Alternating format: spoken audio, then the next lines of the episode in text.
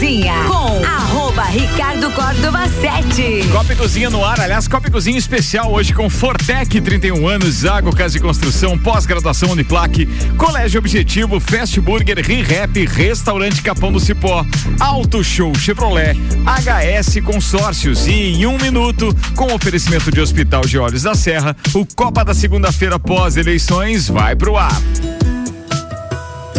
A magia de ver todos os detalhes, de ver a vida com saúde e qualidade. O colorido do dia, a noite e o luar. E dos presentes que ganhamos ao enxergar. E saber que alguém cuidar do meu olhar. Oferecemos aos seus olhos proteção com tecnologia de última geração. Profissionais com experiência, um olhar de excelência. Porque cuidar é um dom, e aqui cuidamos da sua visão. Para os seus olhos, saúde e bem-estar. Hospital de Olhos da Serra. Hospital de Olhos da Serra. Um olhar de excelência. Bora, turma. Agora 18 horas, 2 minutos.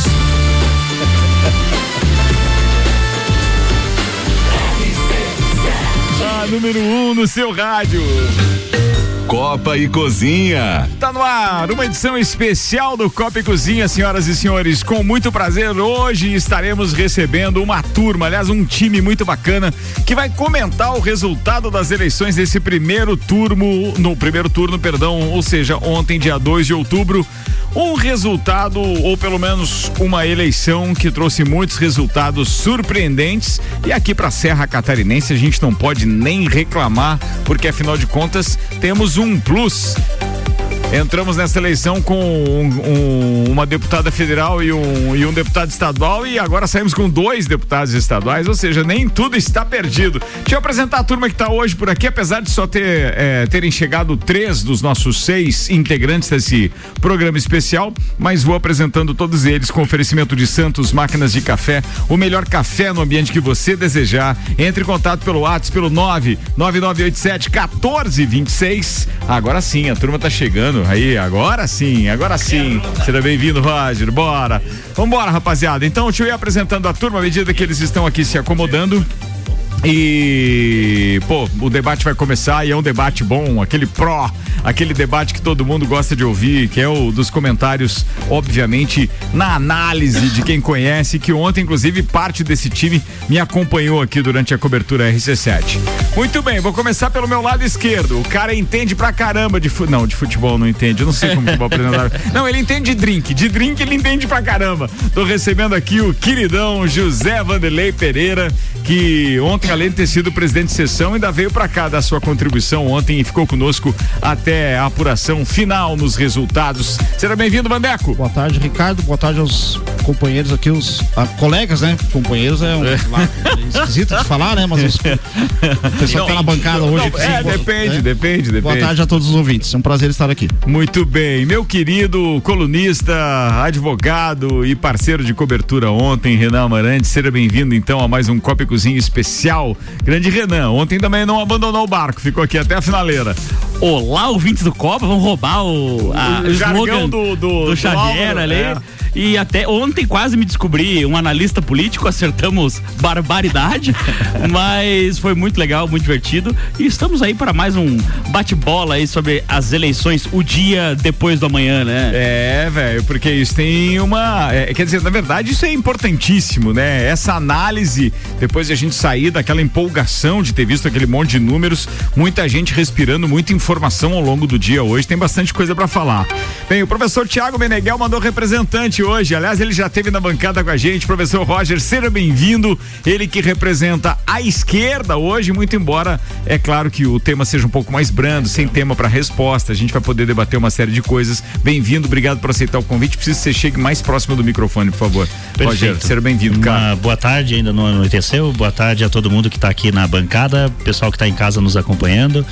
E eu gostei muito dessa ideia de hoje de a gente fazer conver essa conversa mais não tão franco atirador como foi Não, no primeiro informal, momento. informal, a ideia é fazer um levantamento e eu acho que a gente tem algumas leituras importantes para serem feitas e vamos trazer para discussão hoje. beleza? Importante isso. Bem, ele foi candidato, já foi entrevistado várias vezes por aqui, é um articulador político que resolveu eh, se candidatar à Assembleia Legislativa. Jonathan Mendes está na bancada hoje, cara de direita, mas que veio aqui para comentar não só essa experiência de ter sido candidato, mas obviamente também as ideias e o que vem por aí nesse segundo turno. Jonathan, seja bem-vindo a esta bancada.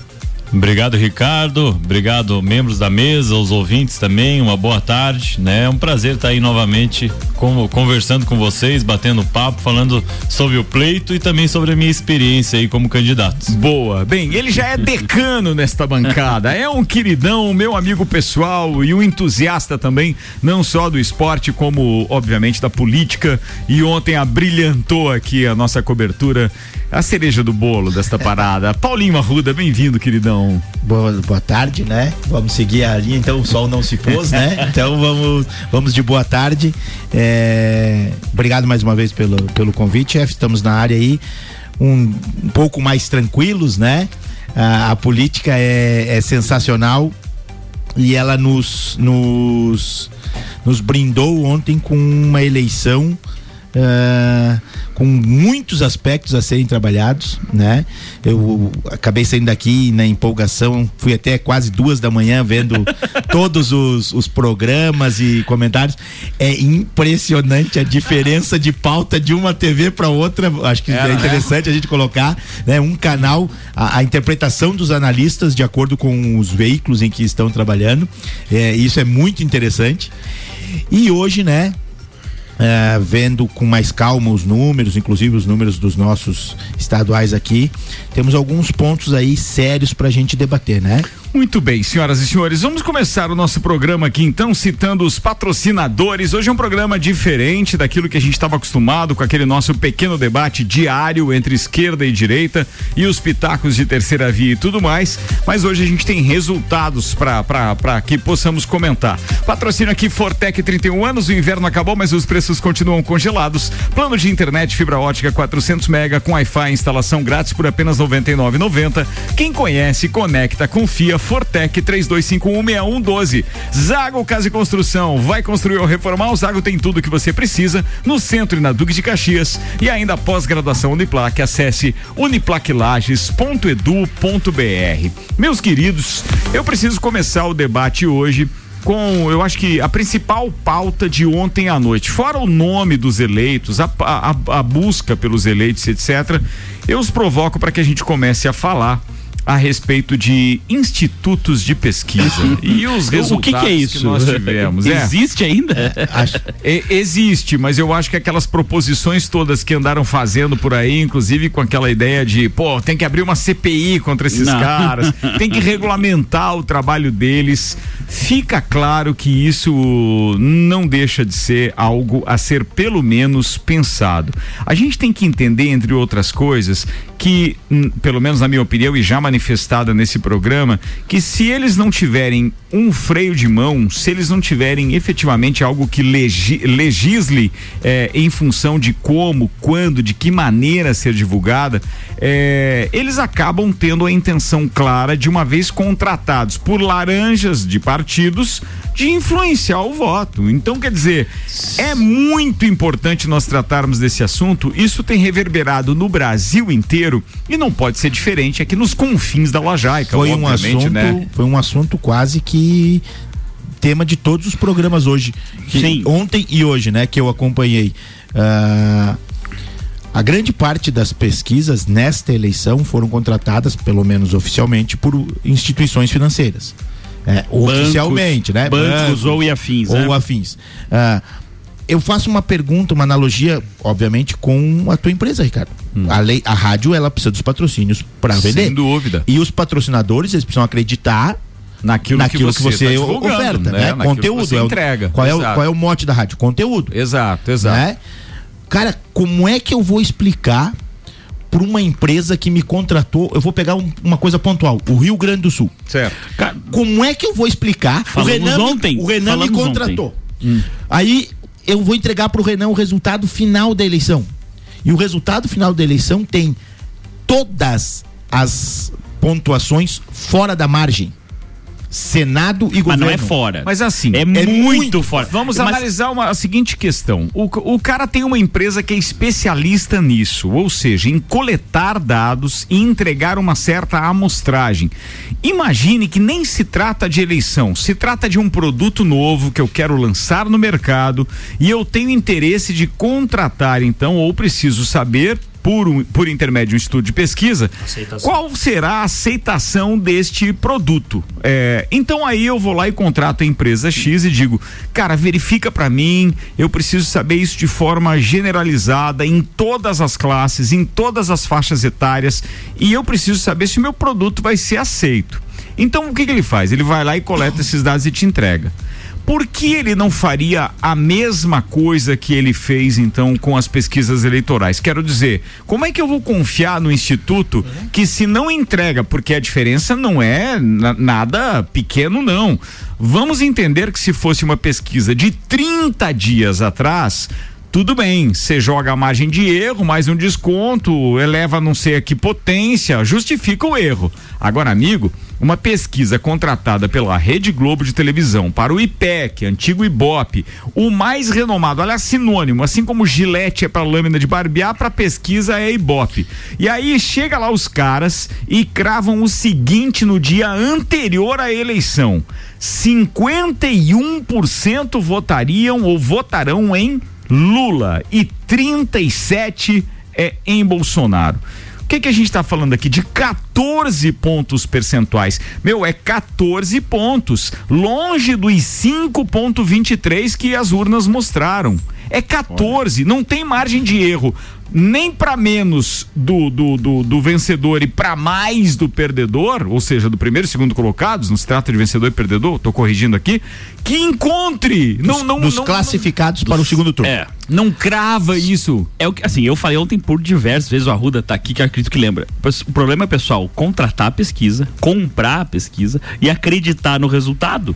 E, e, assim, é, um- é um- uma empresa que só, tem um, um- um produto para vender, credibilidade. É. Se ela perder credibilidade, ela não Acabou. tem mais nada para vender. É. E estão, ano a ano, enterrando essa pseudo-credibilidade que já existiu no passado, estão jogando fora, reiteradamente. Não, e sabe o que, que me impressiona? É que tu, tu, tu, tu pega ali é, matérias, é, pode buscar matérias ali que falam dos acertos dos institutos de pesquisa para eleições anteriores. Se você pegar essas matérias, você vai ver que tanto para as de 2014 quanto para as de 2018, as reportagens do G1, as reportagens da Folha de São Paulo mostram que os institutos acertaram. Só que é, é, vamos dizer que a internet não era tão é, é, forte como é agora. Então a memória do povo não vai se apagar. E assim, para a gente não colocar só a história do IPEC, o próprio Datafolha, que tem outra metodologia de pesquisa, mas é tão respeitado quanto no Brasil, ou era, pelo menos era, também teve o mesmo erro de 14 pontos percentuais. 50 cravou no dia primeiro contra 36, 50 do Lula contra 36 do Bolsonaro. Volto a dizer, 14 pontos cravados pelos institutos IPEC, que é o IBOP, Datafolha e também pelo IPESP, que cravou 49,35. Ou seja, não quis atestar uma eleição no primeiro turno do Lula, mas mesmo assim deu 14 pontos de diferença. Então, assim, a conclusão é simples de chegar e não precisa ser matemático e nem estatístico. E vocês podem divergir de mim sem problema nenhum. Mas os caras buscaram informações e divulgaram apenas o que queriam, ou então nem buscaram as informações. Porque você errar de 14 para 5,23, pelo amor de Deus. É, Vamos lá, fique à vontade. assim, Vai tem, lá, Roger. Tem alguns fatores, né, professor Roger falando, é, que assim, ó, por exemplo, eu acompanho muito o Alberto Carlos Almeida, que é um pesquisador, trabalha para instituições privadas e também públicas que fazem essa pesquisação, vou usar esse termo, Certo, né? certo. Pesquisa e ação de campo. É, isso ele vem apontando há meses já que um dos fatores que alteram esse fator eleitoral este ano, precisamente, nós estamos falando de 4,9 bilhões de reais gastos em campanhas para candidaturas. O fundão. Me perdoe, Que foi são o- seis. Seis, desculpe. Porque é 4.9 mais o fundo partidário, que é 1.1. Não, é, tudo bem, mas vamos, assim, esse esses esse spread que a gente teve aí de 4,9 bilhões que não estavam dentro do de nenhuma lógica. A maior foi a, a eleição mais cara da história do nosso país. Né? A gente sabe que tem um montante eleitoral que aumentou, a gente sabe de tudo isso. Mas foi a mais cara. E isso, gente. E não dão vocês- uma camiseta, um chaveirinho, nada, né? cara? Também tem isso. merda, Que saudade. A primeira camisa de time que eu tive foi um deputado que deu. Também o show do Chitãozinho Chororó na praça, né? Nada. Nada, nada, nada. Que tragédia, né? Mas um fator que é preponderante, gente, a gente não pode esquecer: esses puxadores de voto. Esses puxadores de voto, em última instância, os deputados federais, que são os primeiros candidatos que chegam, Ah. eles tiveram uma grana lascada, para não dizer um termo né, Tá. peculiar aqui, para injetar em suas campanhas. A gente viu muito isso, por exemplo, candidatos à reeleição ou candidatos que eram estrelas dentro de partido, que tiveram uma verba fenomenal para poder investir em sua campanha. Então, assim, houve uma disparidade Professor. gigantesca e esse fundo chegou na mão dessa gente e isso é puxador. Deputado federal puxa Ô, muito. mas- mas me- professor, mas te- assim, ó, é, é, como que o Instituto de Pesquisa que faz é, trabalho de campo há tanto tempo para as eleições e etc., não prevê isso? prevê em partes. Pois é, mas Nos a parte indecisos, deu uma diferença é, grande, mas né, indecisos, brancos, nulos, tá dentro dessa margem. É, estatisticamente, a gente tem dentro dessa margem esse grupo de pessoas que eu, eu- aconteceu isso comigo de eu chegar próximo das urnas para votar e a pessoa buscando folhetim no meio da rua Nós tivemos, para votar de- em nós candidatos. tivemos depoimentos E esse grupo não disso. pega na estatística. Mas assim, ó, você Só- não tem, não, só- mas peraí, peraí, peraí, não pega na estatística não. Ele está entre os indecisos.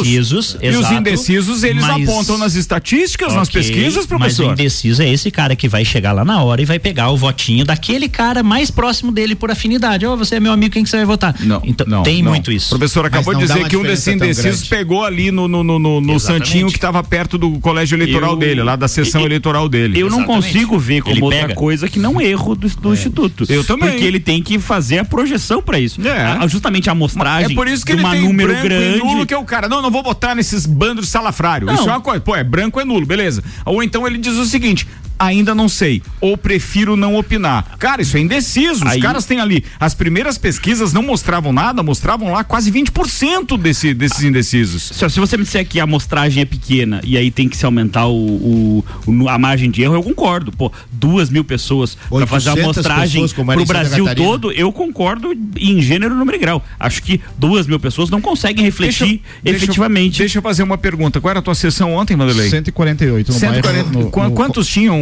aptos a votar? 372. 372. É, Votaram você- 304. Então, desses 304, você consegue dizer que, vamos supor, tá? Eu vou fazer aquilo que era uma margem de erro lá das pesquisas anteriores.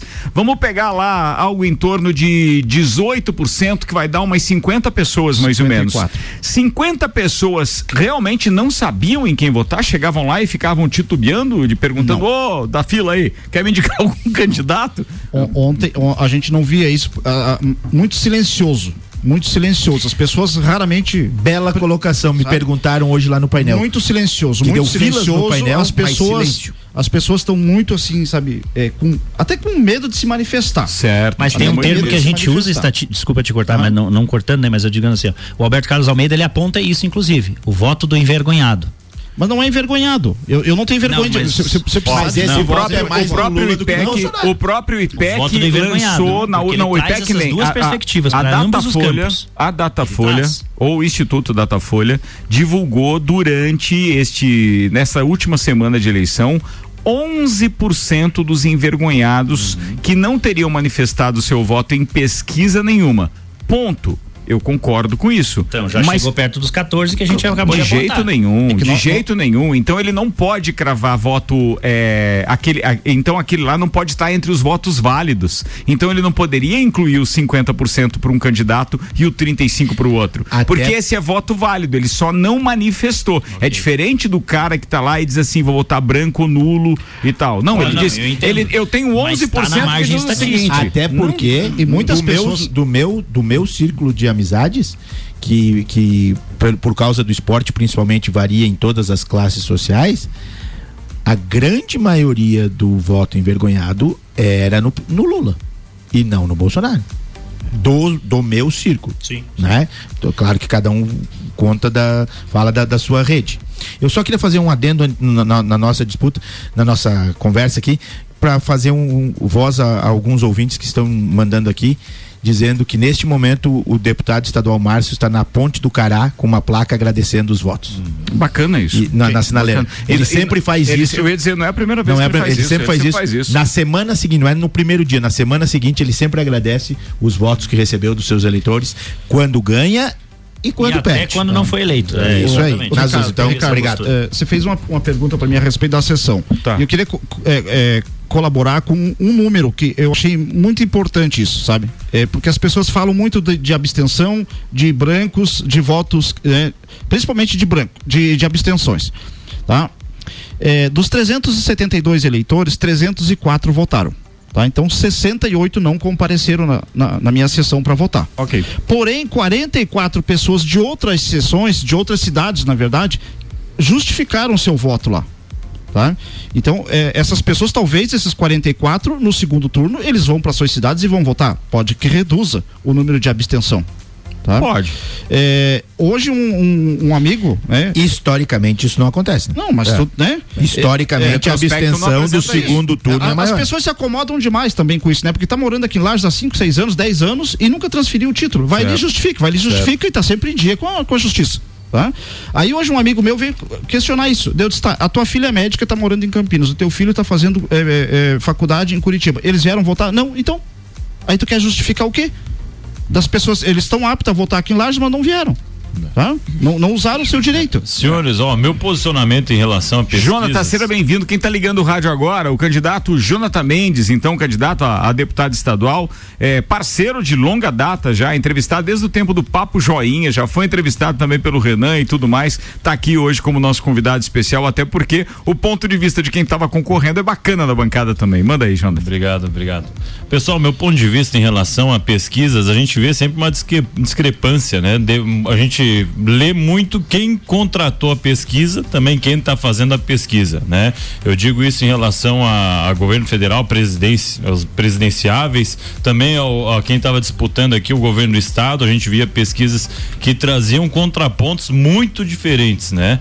Eu acho que a pesquisa ela sempre tem um recado para dar, mesmo aquela pesquisa ruim. Por exemplo, a pesquisa quem contratou foi um candidato, foi uma empresa, foi um, como teve um banco que que contratou. Eu, eu aqui no governo do estado, eu também acredito muito nisso. Quem contratou? Sempre existe, eh, normalmente quem contrata é quem está mais É a tendência. interessado a estar É, na no frente. resultado, e é quem falei isso ainda aparece. há pouco, E é, foi o que eu disse, E é que quem realmente- compra esquece que comprou e acredita no resultado. Não, mas não é isso, é que tem o veículo de comunicação que é tendencioso.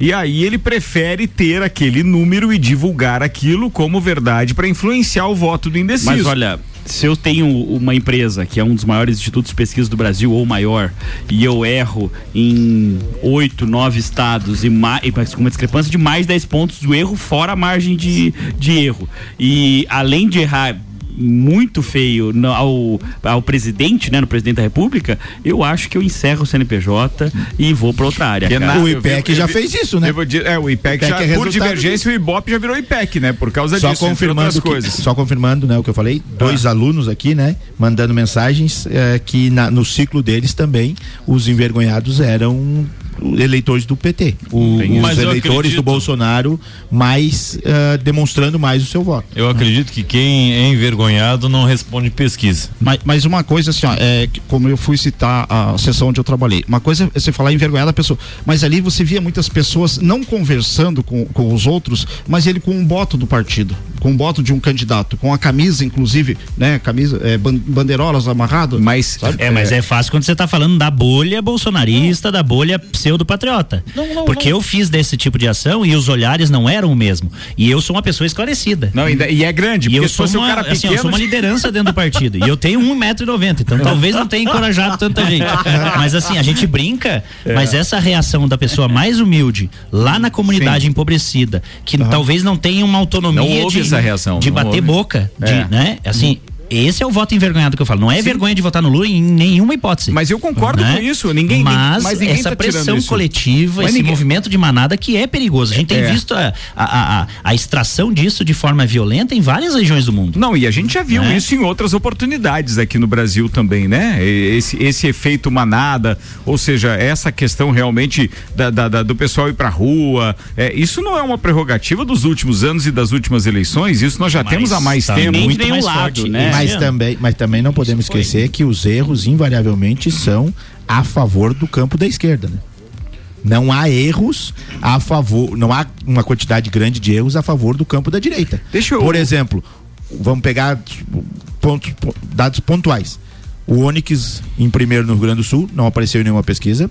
O Castro no Rio de Janeiro não apareceu em nenhuma pesquisa. O Tarcísio não apareceu em nenhuma pesquisa. O Moro não apareceu em nenhuma pesquisa. No, nenhuma pesquisa. O senhor está fazendo ilações. Isso é tudo uma coincidência. uh, pô, tem, que entender, tem que entender. O astronauta, nosso astronauta era, era, da Shopee. Exatamente o que eu ia falar agora. Astronauta Shopee. É. Nosso astronauta da Shopee não, não apareceu. Estava em terceiro. No primeiro. no AliExpress. O, o querido Fabiano Que agora se encontra em Florianópolis, mas participa com a gente pelo nosso aplicativo exclusivo, ou seja, online, está eh, nos ouvindo. E o primeiro bloco a gente vai encerrar com a sua opinião, institutos de pesquisa e os resultados totalmente diferentes daquilo que as urnas demonstraram. E nós podemos citar exemplos aí, como não só esses 14 pontos percentuais, eh, que na verdade foram 5,26 da presidência da República, assim como os números que não colocavam em hipótese alguma o Décio no segundo turno para o estado de Santa Catarina e ainda os números que apontavam uma eleição quase que tranquila de Raimundo Colombo para o Senado. Fabiano Erba, seja bem-vindo para encerrar o primeiro tempo, porque daqui a pouco a gente vai estar tá falando a respeito dos votos em nossos parceiros. Por gentileza, manda aí, seja bem-vindo, meu brother. Valeu, Ricardo. Boa tarde, Ricardo. Quase boa noite aí. Boa tarde aos nossos, os nossos amigos da bancada de hoje aí do Copa, aos, aos ouvintes, né? É, essa questão das pesquisas, a gente tratou hoje um pouco disso pela manhã, né? Os institutos de pesquisa vão ter realmente que se explicar, na minha opinião, aí, né? Um descrédito. Isso vem, não vem de hoje, né, Ricardo? Vem ao longo da, da, das últimas eleições e do pleito não foi diferente. E a gente comentava, inclusive, que a única pesquisa é, que destoou de todas as demais foi a pesquisa do Instituto Instituto Mapa aqui para Santa Catarina, especialmente, né, focalizando Santa Catarina e talvez a pesquisa é, Jovem Pan a nível nacional também que apontava é, números diferentes, né, absolutamente diferentes do que os institutos mencionados, Datafolha, IPEC e demais institutos, né? Eu me lembro que a gente inclusive colocou certa desconfiança, eu mesmo especificamente, em cima da pesquisa do Instituto Mapa aqui em Santa Catarina, que este sim apontava Décio Lima é, no segundo turno, junto com Jorginho Melo e uma vitória expressiva do candidato Jorge Seife, né, sobre, sobre Raimundo Colombo, o que de fato se traduziu como realidade. A gente observou, na verdade, um voto colado, né, entre Jorge Seife e, e, e o candidato Jorginho Melo.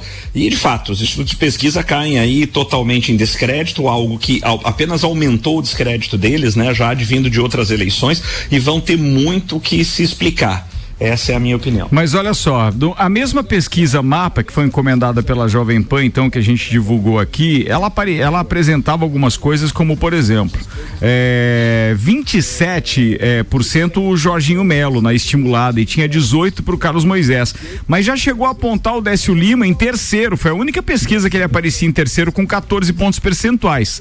No entanto, a mesma pesquisa mostrou que Décio Lima tinha uma rejeição de 45%. E mesmo assim ele conseguiu essa segunda posição. Ou seja, ainda não representa muita coisa essa rejeição toda, porque é agora que as pessoas vão ter que escolher entre um e outro. Antes, é, não, não, não, esse número até se, se, se traduz em realidade, se a gente for analisar a, a, a, a grosso modo, porque a gente tem que entender que o percentual que o levou ao segundo turno ainda pode desprezar esse 45% de rejeição que ele conseguiria o mesmo resultado. Vamos ver agora para o segundo turno. E aí eu estava fazendo aquela pesquisa, obviamente, é, é, a respeito daquilo que mais nos impactou aqui, que foi a questão do Senado, que efetivamente teve então uma, uma, um, um revés político para a Serra Catarinense e que, na minha, na minha opinião, pelo menos é, um, é, é uma opinião apenas de eleitor, mas eu já manifestei aqui a minha admiração pessoal por Raimundo Colombo, mas na minha opinião sepulta qualquer que seja a, a aspiração política que ele venha a ter é, futuramente, não por aquilo que ele já demonstrou enquanto trabalho prestado, que eu acho até é, é muito é, é, digno e interessante em alguns aspectos. Mas as, as escolhas é, vão afunilar cada vez mais. Porque, na minha opinião, se ele não consegue pela segunda vez consecutiva ser eleito, então, senador e para prefeito, para governador, ele precisaria de mais votos. É, outro cargo acima desse, só o de presidente da República, que também está totalmente descartado é, com essa, com esses, digamos assim, praticamente 12 anos afastados de Raimundo. E ainda tem uma questão de dificilmente uma pessoa que galgou é, cargos já tão altos se digne a ser candidato a prefeito do município de Lages. Então, assim, isso não, não existe, está totalmente descartado. Para deputado federal, acho pouco provável que ele tenha aspirações. Ele tinha me dito lá na, na, no início do ano, numa conversa informal, que não, que a deputado federal não teria a menor condição, que ele não tinha o menor interesse. E daí para baixo, então, obviamente que a gente descarta todas as possibilidades. Mas você chegou a conviver com ele um pouco, não sei se chegou a falar com ele de ontem para hoje, Fabiano. É, quais são as primeiras impressões que a gente pode ter é, dessa derrota de Raimundo Colombo? Verdade, Ricardo. A, a, minha impressão é a mesma que a tua. A gente é, falou um pouco sobre isso ontem na, na quando jantamos, né? Na, e após, após a cobertura, que foi sensacional, inclusive. Eu ainda não conversei com, com o Raimundo, eu viajei para cá, tô deixando, a gente deixa assim, uh, a pessoa dar uma, uma descansada, né? Eu devo falar com ele talvez um pouco mais agora à noite. E convivi ali de perto, a minha admiração também é, é, é grande pelo senador. Acho sim que a Serra perde muito, Lages perde muito muito em não ter essa, essa vaga para o Senado, né? E compartilho com, da, da, sua opinião, né? A gente conhecendo uh, um pouco mais o, o, o Raimundo Colombo, é, de fato, voltar à Prefeitura de Lages não há, não há hipótese para isso, né? Essa segunda derrota ao Senado realmente é, tende a levá-lo à, à, aposentadoria, pelo menos nesse exato momento aí, a, é, da política, né? algo que para a Serra, na minha opinião, é, é bastante ruim, seria extremamente importante importante termos esse representante lá, mas a tendência é de fato essa, né? Galgar cargos maiores, ele necessitaria realmente de uma votação maior e as urnas deixam um recado, né, é, é, Ricardo, porque não foi só Raimundo Colombo como, digamos assim, um representante daquilo que a gente pode chamar de política tradicional, né? Nós devemos falar aí, mas também a família Amin teve, enfrentou grande dificuldade muito com uma votação observado. até muito menos expressiva, muito menor, né? Paulo Bornhausen também como representante de política tradicional também ficou muito aquém daquilo que se poderia imaginar. Então é um recado das urnas, um recado de renovação, na minha opinião, e também um recado de força da, da, da, da influência do presidente Bolsonaro, até onde o bolsonarismo ainda durar. Vamos ver o que vai acontecer na eleição de segundo turno, mas fica claro na interpretação eh, também das proporcionais, né, que a gente viu nas votações para deputado federal, deputado estadual, este recado, tanto de renovação quanto da, quanto da força do bolsonarismo, e esse recado precisa ser entendido pela política tradicional, digerido e algo dentro da, do espectro da política precisa, da política desse, desse, desse espectro político precisa ser repensado urgentemente. Né? Renan Amarante. O professor até nos lembrou aqui dos professor Maldaner, hum. uh, dos Maldaner que também ficaram fora da, da eleição. O, a família uh, Berger também. Berger também. Então também. a gente teve uma série de. de Mas Berger de... até era um pouco mais recente, né? Se a gente for analisar a nossa política é, mais atual. Mais ou menos. Recente, recente nos últimos 20 aqui, né? anos, é, né? Final dos anos 90 eles já estavam em São José. É, porque os outros estão, pelo menos a família estão há mais tempo, mais recente os últimos 20 anos. É.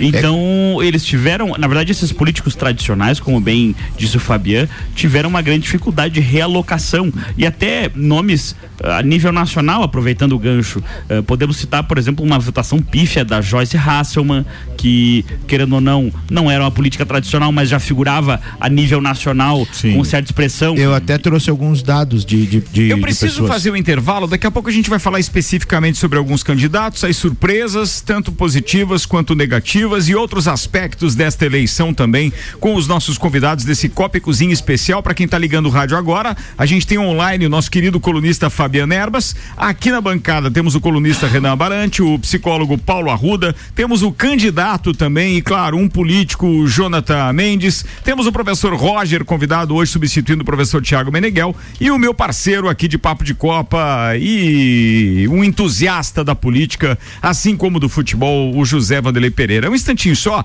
e a gente já volta com o nosso segundo tempo aqui, tá?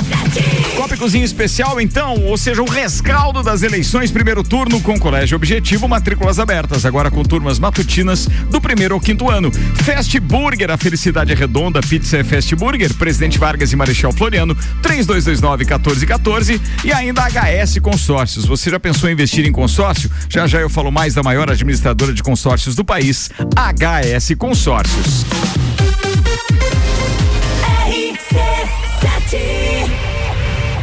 Quer ganhar ingresso pro show do Gustavo Lima? Fala comigo, bebê! Então se liga como é simples participar. Basta baixar o app do Cicobi e abrir a sua conta utilizando o código RC7. Simples assim. Você já chega como dono, ganha o valor da cota e ainda participa dos resultados. Repetindo, baixa o app Cicobi e abra sua conta com o código RC7. 10 participantes efetivados serão sorteados e vão curtir Gustavo Lima por conta da RC7 do Cicobi. Promoção válida até o dia 16 de outubro. Gostou, bota a mão pra cima e faz barulho. Burger todo dia. Burger é o sabor da alegria. Dos amigos e pra família. Burger é uma mania. É delícia todo dia.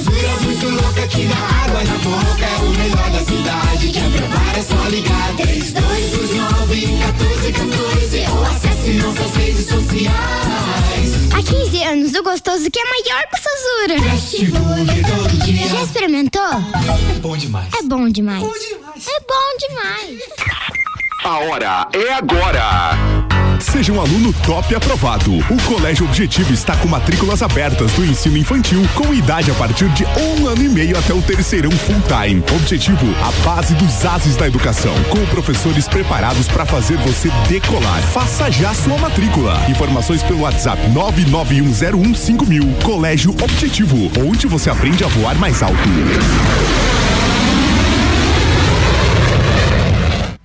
O mercado de trabalho já enxergou você? Invista na sua carreira em um ambiente que transborda conhecimento e te prepara para a ação. Aqui você vai encontrar a pós-graduação que vai mudar a sua vida. Escolha ser Uniplaque. Informações pelo WhatsApp 999 38 21 12 e pelo site uniplaquilages.edu.br. RC7 Se você procura equipamentos de informática Com os melhores preços, condições e assistência.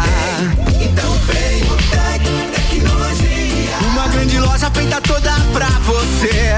Tec Tecnologia. 32516112 Serviços de internet e fibra ótica, energia solar e tudo em informática é com a Tecnologia. Uma das melhores lojas do Brasil. Festival Onix e Tracker Auto Show Chevrolet. Aqui você encontra campeões de venda da Chevrolet. Tracker Turbo 2023, o SUV com melhor valor de revenda a partir de 123.970 e parcela reduzida no plano Chevrolet sempre. Linha Onix 2023, o carro mais econômico do Brasil com entrada mais parcelas de 789 no plano Chevrolet sempre. Auto Show Chevrolet Lages e serviços financeiros. Sempre o melhor negócio para você. O lugar que você vive tem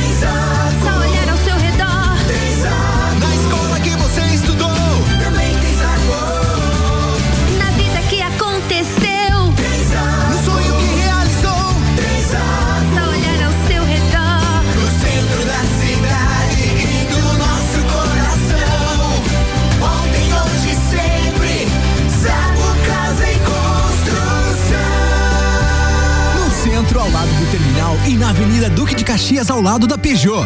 89.9 101.9.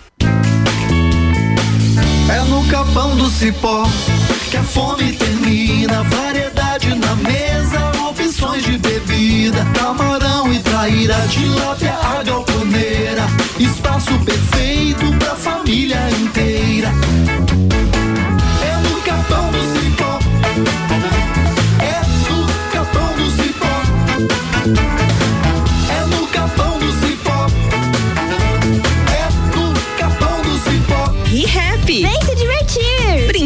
Brinquedos, jogos, bonecas, Barbies, jogos educativos, pelúcias, Legos, bicicletas e muito mais. A ReHap fica no Lages Garden Shopping. E além de você ir na loja, temos também a ReHap Delivery pelo WhatsApp 99475406. Quer se divertir? Vem pra ReHap. Vem. Aqui tem brinquedos que eu gosto. Eu adoro a ReHap. ReHap é uau. Copa e Cozinha com arroba Ricardo Córdova 7. Eu e um time especial da segunda-feira discutindo os resultados das eleições primeiro turno de ontem, 2 de outubro. Oferecimento HS Consórcios, são mais de 28 anos realizando sonhos. A administradora número 1 um do Brasil em consórcios de imóveis estará na Espolages de 13 a 16 de outubro no Parque Conta Dinheiro. Sua chance de conhecer os serviços e as oportunidades de investimento através do consórcio de veículo e imóvel. Faça-nos uma visita e simule o próximo passo da sua vida. Comece a investir na maior administradora de consórcios do país, HS Consórcios. Para mais informações, acesse hsconsórcios.com.br.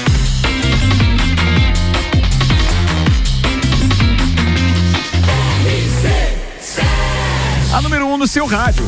Muito bem, estamos com o rescaldo das eleições. Um dia depois, um Copa e Cozinha especial que não tem hora para acabar aqui não. Agora já são 18 minutos para as 7 e a gente tem um time de convidados especiais para que a gente possa debater. O primeiro tempo a gente debateu pesquisas, mas eu queria especificamente um capítulo para este tema, porque eu achei que foi um dos fatores preponderantes durante todo esse esse eh, período eleitoral eh, do primeiro turno, porque tentou efetivamente influenciar os ouvintes ou então se não tentou, vamos seguir pelo menos pelo caminho lógico. Errou e errou muito, ou erraram muito aqueles principais institutos. Bem, a gente está aqui com o patrocínio de ReHap, brinquedos, jogos, legos e muito mais no Lages Garden Shopping. Dia das Crianças é ReHap. Ainda restaurante Capão do Cipó tem grelhados com tilápia e truta. Para você que busca proteína e alimentação saudável. E Auto Show Chevrolet, sempre o melhor negócio, 2101 8000 mil. Bem, Agora a gente vai ter que falar, claro, de números que muito nos interessam, números que eh, de alguma forma possam ter impactado uh, no nosso dia a dia e principalmente naquilo que nós podemos considerar uma vitória da Serra Catarinense, que foi a reeleição de Carmen Zanotto, a reeleição eh, de Márcios Machado e ainda a eleição de Lucas Neves na sua segunda tentativa à Assembleia Legislativa. O Lucas visivelmente emocionado ontem, ao invés, além de do horário em que nós é, é, o, é, acabamos noticiando, né? Contamos para ele que ele estava eleito. É, tem áudio disso aí, eu acho que o Álvaro separou em algum lugar aqui. Eu achei muito legal ouvir aquilo, porque como a gente está participando ao vivo, não pôde perceber a emoção que carregava o Lucas Neves, mas hoje ele aqui visivelmente cansado, praticamente afônico, também deu entrevista para Fabiano Erbas. Fabiano, o que você destaca da entrevista do, do, do Lucas Neves hoje pela manhã, amigo? É verdade, Ricardo. Visivelmente cansado exausto, né? Eu diria, mas, mas emocionado também, né? O Lucas, obviamente, com a, com a vitória. Ele, ele nos agradeceu muito, inclusive fez um relato aí dizendo: olha, vai, vai ficar. Entrou pra, pra minha vida, né? Entrou pra história da minha vida o aviso de vocês, a ligação do Ricardo, o aviso da RC7, a informação de que eu estava eleito. Ele, eles realmente não estavam naquele momento conseguindo fazer o cálculo do, do coeficiente eleitoral, não estavam acompanhando acompanhando o desempenho do partido, né? O assessor dele, o Alan, teve junto com ele, confessou isso para nós aí em off que eles não estavam observando aquilo e é que eles estavam, estavam observando eles estavam observando o quociente eleitoral, mas eles es esqueceram de fazer um, um, uma, uma análise que a gente estava fazendo ontem, que era a possibilidade de acessar esta vaga pela média. Então, quer dizer, aquela famosa sobra Pela com a chamada média. sobra. É, então é, é, era isso que a gente estava acompanhando ontem. E a gente ficou feliz, claro, de ter dado o resultado para ele, divulgado isso, mas não podemos deixar de, de, de salientar aqui que no lugar deles nós, deles nós teríamos a mesma postura, né, de aguardar um resultado oficial, porque é, é sempre muito eh, delicada essa situação de comemorar as coisas antes que elas aconteçam. Mas vai, segue teu raciocínio aí com relação ao Lucas. Exata, exatamente. Então ele relatou isso para nós, essa emoção do momento ali, e eh, na entrevista colocou o posicionamento dele, né? Agradeceu, obviamente, eh, eh, a população, especialmente Lages, né? Que, que o agraciou aí com 15 mil dos seus 23, pouco mais de 23 mil votos, né? Que ele fez, colocando ele na terceira, na terceira colocação, na terceira, na terceira cadeira feita pelo Podemos, né? E, e colocou aí o que ele pretende fazer e mais, né? É, é, reafirmou essa é uma parte importante. é, ele reafirmou o seu compromisso de cumprimento do mandato até o final, né? Foi uma das perguntas que eu fiz a ele, se por acaso vinha aí um projeto eventualmente para 2024, prefeitura de Lages novamente. Ele reafirmou com todas as letras que não, que vai até o final do seu mandato, é, não tem e que não teria nem ele, ele relatou que não tem condições nem físicas nem psicológicas de Mas uma enfrentar coisa que tem que uma ser. eleição. Mas uma coisa que a gente vai ter que. É claro que ontem ou hoje ele não, não responderia dessa forma positivamente. Mas assim, ó, é, é, é, não podemos esquecer que ele era assessor do atual governador Moisés e aquilo tudo agora se dissolve. É, é, essas pessoas e essa base eleitoral, base não em termos de eleitores, mas essa base, aquilo que dá sustentabilidade para o partido, para a bancada dele, se dissolveu. Existe quase nada agora. Estrutura, ele né? não conseguirá estrutura para se lançar candidato a prefeito, mesmo que ele tivesse vontade. E a gente, do nosso ponto de vista aqui, a gente fica feliz é que ele fique lá mesmo. Afinal de contas, era uma batalha dele. Num primeiro momento, ele, ele não conseguiu a eleição na primeira tentativa, conseguiu agora, levou 15.081 votos em Lages. Isso é um número realmente expressivo, considerando que só o Márcio Machado conseguiu fazer mais voto que eles. E ele fez, é, é, em cima do Polaco, mais de 10 mil votos, que foi o terceiro mais votado em Lages. O Arruda pediu uma parte aqui, é uma parte, é, parece aquela história. Eu vou debate, só. Uma parte. Lá. O, o se dissipa é, foi uma boa definição. Eu vou, dar só um relato. Nós temos uma capacitação marcada para as próximas semanas, final do mês, para ser mais exato, e precisamos tirar com o pessoal do estado. E precisamos tirar algumas dúvidas hoje. Três tentativas, ninguém nem atendeu o telefone em Floripa. Após o, reca- após o sinal, deixa o seu recado. É, é assim mesmo. Uma secretaria.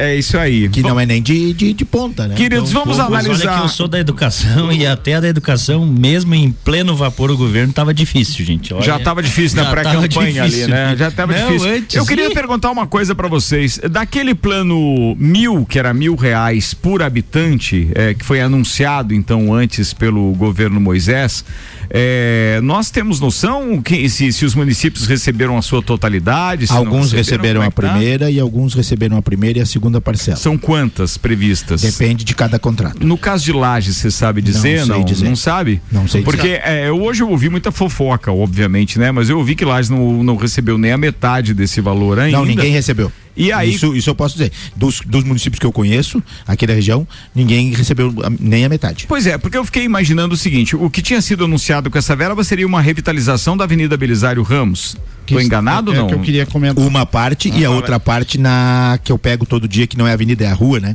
Lá da Ambev, que me fugiu o nome agora. Ah, tá, aquela que- o que acesso liga, da o Penha, que é o acesso único que não, Vitor não foi Brito, revitalizado. né? Que nunca foi revitalizado. Vitor Alves de Brito. Vitor Alves de Brito, fala aí, É, é, Vandeco. um, é um dos pontos até que. No microfone, você, ajuda. você tocando nesse assunto de, de, de verba do Estado para Lages, principalmente dessas ruas, tem muita coisa começada e não concluída. Não é muita só coisa. rua, não é muita só coisa, rua. muita coisa, muita coisa. Mas não é só, eu, eu É. cobrei a Carmen Zanotto, olha só, eu cobrei a Carmen Zanotto na entrevista que ela me deu aqui durante essa semana, durante a semana passada, sobre as verbas, que vem verbas dela, atenção, é, vou dar dois exemplos, tá? A revitalização do tanque, peguei no pé dela porque tinha verba, eu disse, pô, como é que passa um projeto com aquele monte de paver? Cadê a acessibilidade para um lugar que é aprazível, que é para reunir as famílias e, e todo mundo e etc. E pô, com paver, daqui a pouco uma enxurrada qualquer vai deixar a calçada, não adianta, por melhor que seja o colocador, a colocação e a qualidade do paver. Aquilo ali é uma pouca vergonha fazer com paver aquilo lá, não devia ser feito. Mas está lá sendo feito e está parada a obra, tá? Ela está lá sendo maquiada. Tem pouquíssimas pessoas trabalhando naquilo. Vou dar outro exemplo, tem verba da Carmen também, que é aqui é, a ampliação da, da- do Hospital Nossa Senhora dos Prazeres. Tudo bem, tem uma parte de entidade privada, mas vem uma verba pública, então, que ela conseguiu, e ela é muito ligada à saúde, também para fazer ampliação. Não tem mais ninguém trabalhando naquilo ali, na ampliação da UTI. Eu enxergo de camarote, porque o meu apartamento, realmente um dos lados, dá ali para justamente para o estacionamento, para a obra em si. Tá parada há um tempão. Coincidentemente, a mesma empresa, a mesma empresa tá fazendo o tanque e tá fazendo ali. A mesma empresa de construção que ganhou a licitação. Coincidente também a mesma empresa que contribui com a campanha do atual prefeito já pela segunda vez. Eu acho complicado essas coisas. Então peguei no pé da, da Carmen ainda perguntando assim, Carmen, como é que fica isso? Você manda a verba pra cá, mas os caras daí são eleitos também com o dinheiro que você mandou pra cá. E tem outro detalhe, depois a coisa não funciona, além de tudo. Sempre tem um tempo a mais, nunca é entregue num prazo, não dá pra inaugurar nada. Agora vem essa verba do governador, que era mil reais por habitante, que era pra fazer então essas outras melhorias. Mas eu acho, sinceramente, ele não vai ter tempo de mandar esse dinheiro pra todo mundo até o final do mandato. não, mas é, que não era no final deste mandato, né? É, o É. plano mil, pelo que eu sei, É era progressivo. 2022, É. 2023 e 2024. Só que tu sabe que para uma análise friamente Ah, política. com o ovo da galinha. é, uma análise friamente política da situação. é, até o pessoal, a gente ontem comentou que a- é, o plano mil ele agradava muito os prefeitos, já que é um plano de, ou não, descentralização do, do financeiro do Estado aos A prefeitos. ideia não é ruim, hein? Só que. A é, do é ponto de ruim. vista político, ele não combina com o eleitorado. E fato é que o resultado ontem foi que o, atual governador em exercício, né, não chegou ao segundo turno. Acho que é a primeira vez em. Primeira vez na história. Na história. Eu não tenho os dados, mas acreditava que fosse. Outro dado que é muito importante a gente comentar, e eu fui pesquisar hoje, vocês sabiam que em todos os episódios em que nós tivemos segundo turno para a presidência da República, nunca o que ficou em segundo lugar conseguiu reverter? Ou seja, aquele que ficou em primeiro lugar no primeiro turno sempre ganhou a eleição. Vocês imaginam o tamanho do peso que vem agora para cima do Bolsonaro? Essa, essa é vai ser a primeira vez, então. Não, não, não, eu não sei se pode ser. Eu tô dizendo que isso nunca aconteceu. O nunca Aécio antes não- na história desse país. O Aécio não tinha antes. ficado em primeiro? No, Não, Não, não, não, É, existe, não é, existiu é isso ainda. tá? Falando, falando. Viu, o Ricardo, em relação Jonathan às falando. obras Hum. aqui em Lages, né? Eu acredito que anteriormente existia uma urgência, né? É, Agora- antes agora das não tem eleições, mais. agora pode não ter mais. Fabiano, aqui ó, E o também seu, não vão vir os recursos. o seu canal na mesa está sempre liberado. Você pode falar e participar quando quiser. Às vezes vai entrar com um pouquinho de delay, porque a gente chega cinco segundos depois aí no seu telefone, eh, na capital. Mas, se- aliás, se enxergar aí o Mário Mota, dê um abraço nele, porque eu vi que ele estava na rua hoje também. Sim, tava- Um tava- tava-. É, ele e o, e o Márcio Machado. Inclusive, tem participação aqui do, do, do, do Samuel Gonçalves dizendo: pô, vocês falaram desses três aí que foram eleitos, mas em uma perspectiva mais otimista, podemos colocar o Mário Mota também, contar três deputados estaduais. Dois aí e meio. Serra, Dois e Catarina. meio. É, dois vamos, e meio. Vamos botar falar. dois e meio. Dois e Mas meio. poderíamos ter três. Inclusive, eu fiz o levantamento de todos os votos. Manda aí. né? Tirando os eleitos, obviamente, né? O Márcio Machado com 39,749. O Lucas Neves com 23,53. Atenção, é importante a gente salientar o seguinte: quantos votos fez o Márcio? 39,749. 39, beleza. Be- É só, eu quero fazer só aquele comparativo de quantos votos ele fez aqui, né? Dos 39, 24.300 votos aqui. Ou seja, E, e ele aumentou, 60, ele aumentou quase 70%. muito. Ele, aumentou muito em relação à eleição de 2018. Sim, desde o início se falava que ele precisava fazer acima de 37 mil votos para chegar. É isso e aí. ele efetivamente conseguiu. O Lucas, 23 e 53. 15.081 aqui em Lages, lembrando que ele fez menos votos, eu acho que da eleição passada, Menos, não fez? menos. Menos e Menos. conseguiu entrar agora. O Coeficiente, né? O polaco Ah, Já, oh, peraí. desculpa, o Mário Mota com 56 363 votos, que a gente brinca que é meio deputado aqui, até porque ele fez uma promessa de campanha de que terá um escritório na região, né? Que terá um escritório em Lages. Então, Ele que a gente teve brinca. só 3.573 votos em Lages. Só 3.573. Vamos esperar que ele cumpra a promessa, né? É isso que eu ia dizer. Tira- Apenas 3.500 votos em Lages. É, tirando esses três que se elegeram, nós tivemos o polaco numa uma votação que eu considerei expressiva com 9.719 bons votos. E tirando esses eu, eu tirei o polaco pela, pelo pelo voto. Todos os demais inclusive o Jonathan aqui ao nosso lado é, totalizaram 25.312 votos acima de 4 mil votos que é uma votação Eu preciso fazer, eu preciso fazer um parênteses aqui. Eu já deixo você concluir, mas eu preciso fazer um parênteses. Me desculpa te atrapalhar, mas atenção. O Jonathan que tá aqui com a gente e se tirar o Mário Mota, ele acaba ainda sendo o quarto mais votado aqui em Lages. Aqui em Lages, aqui em Lages. Eu ia se chegar tirar lá. o Mário Mota. Ele fez mais votos em Lages do que algumas pessoas de certa expressão política já que concorreram em outras eleições, como é, Tony Duarte, Samuel Ramos, vereador eleito, acho que pela terceira vez o Gerson, também, não é? sim, sim. O Gerson, então assim. E com cara, apoio da prefeitura também, que não pode ser Em ignorado. números, em números absolutos, é o que eu ia chegar agora. Em números absolutos, o Samuel fez 4,557 e o Jonathan já é o segundo com 4,169. Porque o Tony, em números absolutos, fez 4.067. Então não foi só em Lages que ele ganhou. Em números absolutos, ele também ficou na frente. E todos os demais, e eu vou pedir com todo respeito, eu não vou citá-los, porque a minha opinião eu já dei ontem, que é muito candidato. Eu fiz esse levantamento porque são 25.312, que é um número superior à votação do Lucas, ou seja, gabarita a ideia que sempre se diz Mais que um, menos é menos. mais. É. Nós Fariam temos a condição. Faria mais um. Nós temos a Só- condição tranquila de três nomes, A- mas com Arruda. 16 candidatos é impossível. Me ceda uma parte, porque assim, a gente acabou eh, no período de pré-campanha e campanha entrevistando a 99% dos candidatos a deputado estadual e uma das questionamentos, principalmente para o pessoal mais ligado à prefeitura, e eu me refiro aqui aos candidatos que estão como vereadores e saíram a candidato a deputado, por exemplo, qual o sentido de sair dois candidatos pelo mesmo partido, do PSD, por exemplo, que saiu o Polaco e o vereador Gerson, Gerson. e da mesma base eleitoral, querendo ou não é outro partido, mas é a mesma base eleitoral, é da onde sairão os mesmos votos. A vereadora também, Katsumi.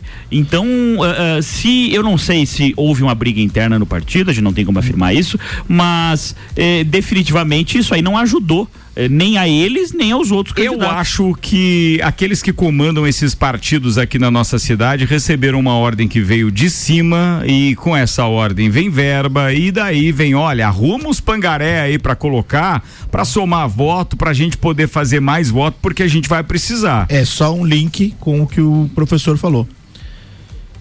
É a campanha mais cara da história, era muito dinheiro do fundão e nós tivemos 600 e poucos candidatos. Mas a gente está falando de candidatos, não vamos citar nome, evidentemente, mas com que gastaram 250 até mais eh, mil reais para fazer dois mil votos, três mil votos. Enquanto até vou fazer voz, não é porque está aqui eh, na nossa bancada, mas o Jonathan que não pegou um real de dinheiro público e fez uma votação muito maior, né? Acabei de colocar aqui. Era foi uma o- das bandeiras os dele, três, inclusive, no ele é o- semáforo, o, né? quinto mais votado, né? Em números absolutos. Inclusive, meus parabéns aí pela tanto pela votação quanto pela consciência de não usar o dinheiro público. E a federal, e a federal é muito importante a eleição da Carmen, falamos isso ontem durante a, a- a transmissão toda, mas é importante a gente ressaltar que nós tínhamos também a federal seis candidatos. E seis? Um, dois, três, quatro, cinco, seis candidatos contando com ela. Exato. E os cinco que não chegaram fizeram 12.058 votos.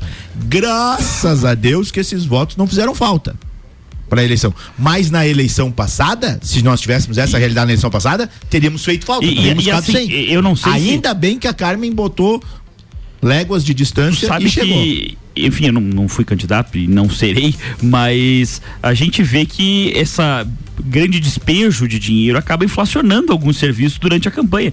Tanto que a gente vê alguns dos eleitos por exemplo a deputado federal que gastaram valores superiores a milhões de reais né? Um 2 milhões de reais, né? Isso é um valor para mim, no meu ponto de vista, evidentemente, não sei se eu que sou muito pobre ou muito fora da realidade, mas eu acho um valor absurdo. Absurdo. É, mas assim, ó, eu acho que é um ponto importante, a gente não pode esquecer das candidaturas menores, né? Porque assim, vou dar o teu exemplo, você é uma pessoa que tem visibilidade, Jonathan, né? Eu tô apontando aqui na bancada. Certo, e- obrigado, daí obrigado. O pessoal que tá na O- rádio acha que eu tô... o- o Roger tem noção da parada, tô gostando Mas a da gente parada. esquece que as pessoas não estão vendo. É Tá contratado. Mas, Jonathan, por exemplo, você tem uma visibilidade, você é uma pessoa que tem um certo conhecimento dentro da cidade que as pessoas sabem o que, que você faz, tem um, né, um paralelo. Tanto é que você vê que cada vez mais tem surgido candidaturas de pessoas que já têm uma visibilidade no, no, no hall geral.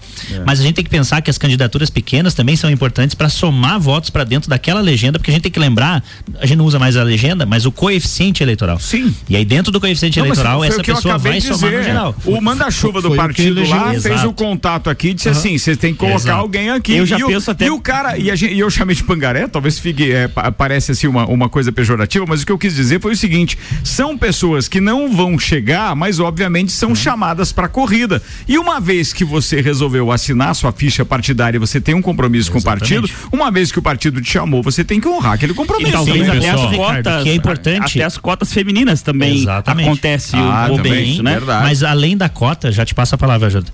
É um ponto que é importante, essas candidaturas muitas vezes agora é a visibilidade para vereador depois ali na frente. tem então também tem isso, gente. A gente Mas tem que lembrar que essas candidaturas candidatos vão aqui, assim. Muitos dos nossos candidatos aqui são vereadores eleitos. Faz dois anos que assumiram. O polaco, principalmente, assumiu depois. Não, é, sim, mas ó, vamos pegar o Márcio E fe- Machado. e fe- e fez a Eu me votação lembro dele no de comecinho dos anos vereador. 2000, É, correndo para é, vereador, né? Aham. E quantas vezes ele correu para vereador e chegou. Então, assim, é, são candidaturas válidas também nesse ponto de vista para crescer a pessoa no, espe- na- São, amigos, no são eleitorado. 19 horas, mas assim, os que estão aqui hoje já sabem, são convidados para a gente esticar o programa. É um programa especial, a gente vai poder esticar o programa, obviamente. Antes tem uma participação de outro integrante da bancada aqui, usual e nosso colunista com o Agro RC7, Gustavo Tais, que mandou o seu áudio com participação agora. Manda aí, Gustavão.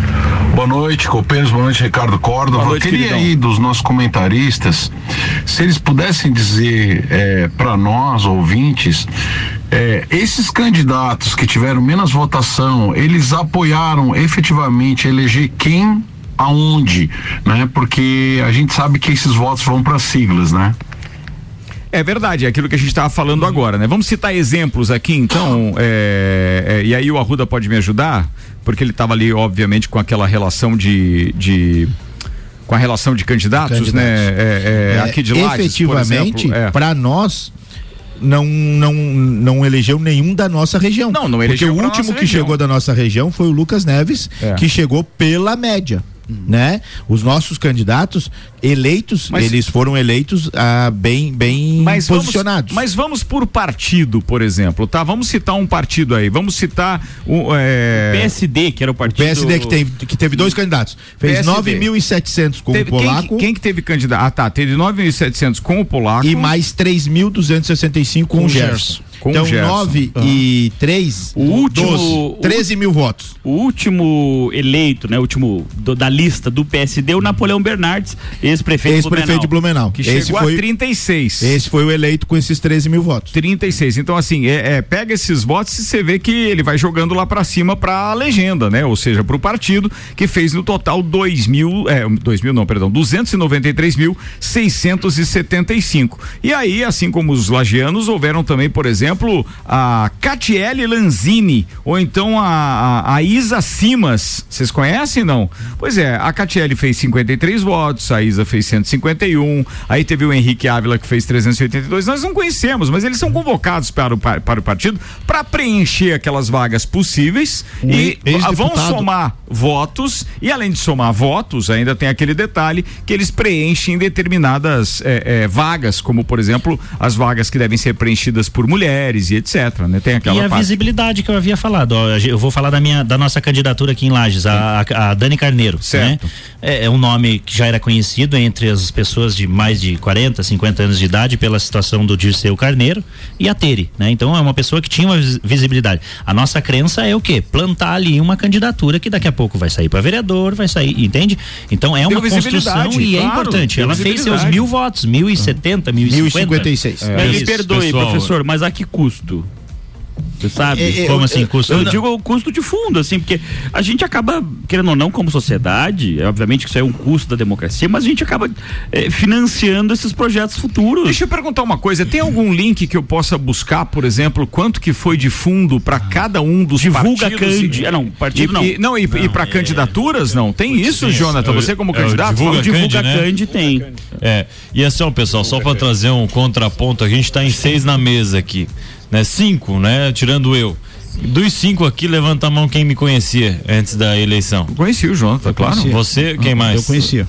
Eu não conhecia. Mas não como político. Não. Prazer, tô Conhecia, mas não como político. Eu conhecia, mas também não no espectro político. É, é. não, eu conheci ele é, já como aham. político porque ele se apresentou primeiro quando a gente teve contato como assessor. Tava de assessor de alguém aqui na É. Serra, né, Não, Jonathan? não. Nunca Não, não- ocupei cargo público. Não, não, não, não com cargo público, mas você estava assessorando alguma candidatura. Eu lembro que você acompanhou um candidato lá na Rádio Menina ainda, quando a gente foi entrevistar alguém. Fui com Foi o primeiro o Thiago, contato que a gente que teve. era prefeito em Rio Rufino. Ah, eu Ah, sabia. mas- tem um convite, inclusive, para ir pescar e tal. Lá tem uma Isso, posada lá no Rio Rufino. Isso eu lembro bem. Era amigo do Thiago, ex-prefeito, né? ex-prefeito do Cobrança ao vivo da posada. Não, quem lembrou foi ele, não fui eu, não. E aí?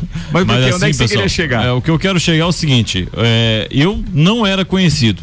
Praticamente não era conhecido, era conhecido dentro da minha bolha, né? Onde igreja, é, casa do conservador, né? É, era dentro, de repente, no meu bairro lá, mas não existia realmente. Até uma dificuldade que eu tive durante a campanha, as pessoas perguntando se eu era de Lages. Onde eu chegava, o pessoal, tá, tudo bem, mas você é de Lages?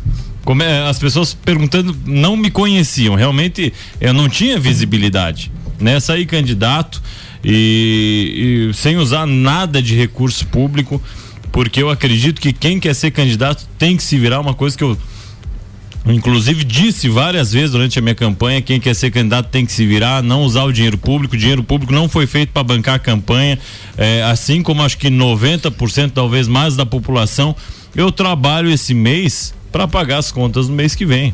Né? Não sou rico. As pessoas acham, pô, ele não usa o recurso público porque tem dinheiro. Não, é porque eu não acho correto e quem negocia princípios e valores agora vai negociar lá também. Eu não negocio.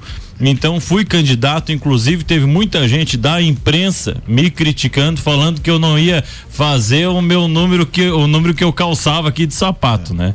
Acredito que eu consegui dar o meu recado, realmente dizer que dá sim para fazer campanha sem usar o dinheiro público. Usei realmente, tá lá, quem quiser consultar lá no Divulga Cande, vai ter lá minha prestação de conta, vai perceber que ou eu fui o, o candidato que menos usou recursos, eu digo recursos próprios ou de apoiadores, ou eh, provavelmente foi um dos que menos usei, né?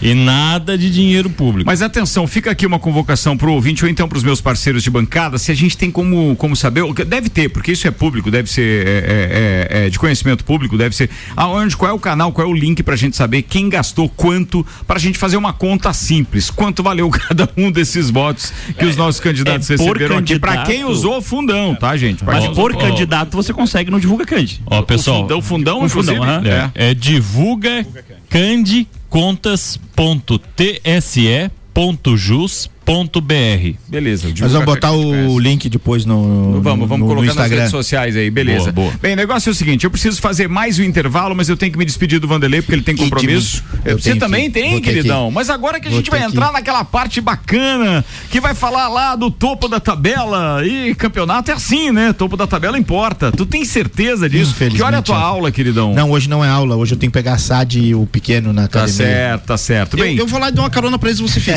Eu vou lá buscar o Pedro Arthur. Não, tu vai pegar o Pedro também? Sim, É. eu, dou uma carona pra eles e você fica. Pode ser? Não dá. Aí, ó, me- Não melhorou. dá. não dá, não, Não dá, pode? não não, dá. não, ele vai perder depois Tá, o bife. tá. Sabe como é que é, Não, né? eu sei, eu sei. E o sofá, daí tá garantido. Mas eu queria, assim, ó, Ricardo, é, antes de. Da, da- Tá já aproveitando pra, pra me despedir e prometo voltar aqui falar do mesmo assunto várias vezes, e mas na quarta-feira para falar é, no Do Papo futebol. de Copa ah, ao meio-dia. É, falando em resultados, em prestação de contas, eu como mesário, como presidente de, de sessão, eu queria prestar conta para as pessoas é, que têm um, um pouco de má fé né, que não acreditam ainda nas urnas, que chegam lá, ah, porque lá já tinha voto, porque não sei o que. Hoje uma pessoa veio para mim, Vanderlei, você que trabalhou, como é que você é, ah, justifica é, encontrar e, e divulgar isso em redes sociais é, os boletins de urna jogado no chão? Simples. Aquilo lá tá lá pra, pra- é público. Alguém pegou e Recebeu a fo- informação que queria. e jogou fora e o- o- além de jogar fora fez um, um vídeo e colocou ali para querer colocar a culpa na justiça eleitoral para colocar a culpa na confiança tirar a confiança da- do, do trabalho da gente nós vamos lá voluntário nós vamos lá voluntário. Ontem, graças a Deus, não, na minha sessão ninguém faltou com respeito, todo mundo muito bem. Mas a gente sabe de muitos lugares que teve. Tem um atraso? Tem. Mas a culpa também não é só da justiça, não é só do- das pessoas que estão ali. É muita culpa do eleitor.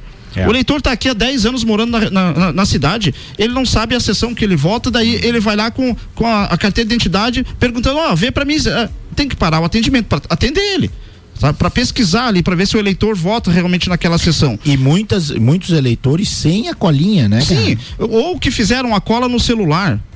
Sabe? E daí o celular é, é, também tem a, culpa, porque foi induzido a baixar o e-título, a, se identificar pela, pela Falamos biometria e isso tal. ontem. Mas a pessoa, ah não, você tem que deixar o telefone naquela mesa. Então a gente precisa conversar muito a respeito É, disso ainda, é sabe? isso aí. Mas vem o segundo turno, a gente tem um encontro marcado, dia 29, eu estarei lá, se Deus quiser, prestando serviço de novo, é totalmente Cara, é dia voluntário. 29 ou é dia 30? Dia 30, isso, dia 30, né? Dia, Dia 30, 30, domingo. 29 é, vai é a, é a semifinal da a final da Copa Libertadores. Ah, tá, Quem beleza. for votar no meu candidato é dia 29, é no dia 30, quem não Isso. for é dia 29.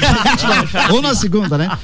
Mas assim, ó, de, de, deixa um, um, um abraço, né, para todas as pessoas que, que compareceram, que trabalharam, para meus colegas mesários de vários colégios que a gente eh, tem, tem o grupo lá, o pessoal tava eh, repassando as, as informações.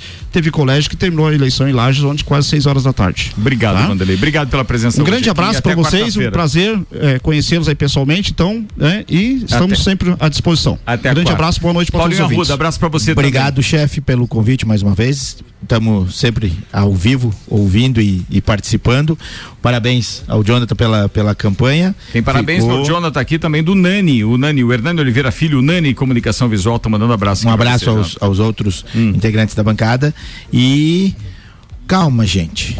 Calma. Esse primeiro dia tá meio. Não sei como é que foi nos grupos de vocês, mas tem nego que já bateu, já pediu música no Fantástico com fake news. Dá uma segurada aí, gurizada. É, tem melhor 30. segurar. Vamos devagar. Vamos devagar. Turma, Um ó, abraço. daqui a pouco, no, no- no- no- na nossa segunda hora aqui ainda de bate-papo, Fabiana Erbas online com a gente, o Jonathan Mendes que está aqui, o, o professor Roger e ainda o professor Renan. Ou seja, nós temos aqui uma turma que vai discutir o segundo turno para o governo, as possibilidades eh, dos dois candidatos ao governo no segundo turno, tanto aqui no estado de Santa Catarina, quanto, obviamente, no país. É um instantinho só, não saia daí, porque tem participação de ouvintes aqui também muito importantes a respeito das pautas que a gente já falou. É rapidinho, a gente já volta. Patrocínio aqui é Auto Show Chevrolet, Restaurante Capão do Cipó, ReHap Fast Burger, Colégio Objetivo Uniplac, Zago Casa e Construção e Fortec 31 anos.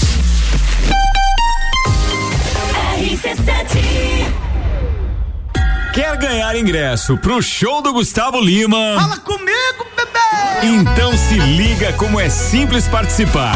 Basta baixar o app do Cicobi e abrir a sua conta utilizando o código RC7. Simples assim. Você já chega como dono, ganha o valor da cota e ainda participa dos resultados. Repetindo, baixa o app Cicobi e abra sua conta com o código RC7. 10 participantes efetivados serão sorteados e vão curtir Gustavo Lima por conta da RC7 do Cicobi. Promoção válida até o dia 16 de outubro.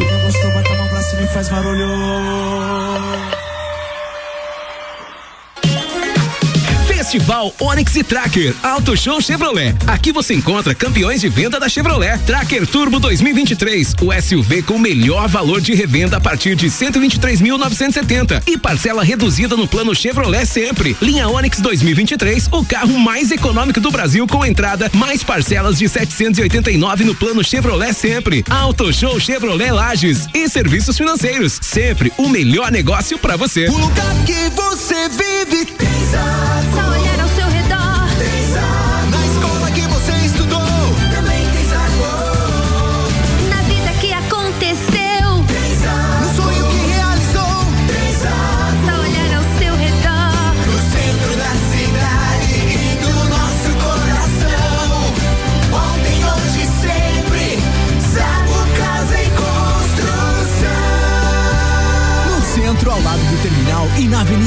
Caxias ao lado da Peugeot. É no capão do cipó que a fome termina. Variedade na mesa, opções de bebida. Camarão e traíra, tilápia, a galponeira. Espaço perfeito pra família inteira.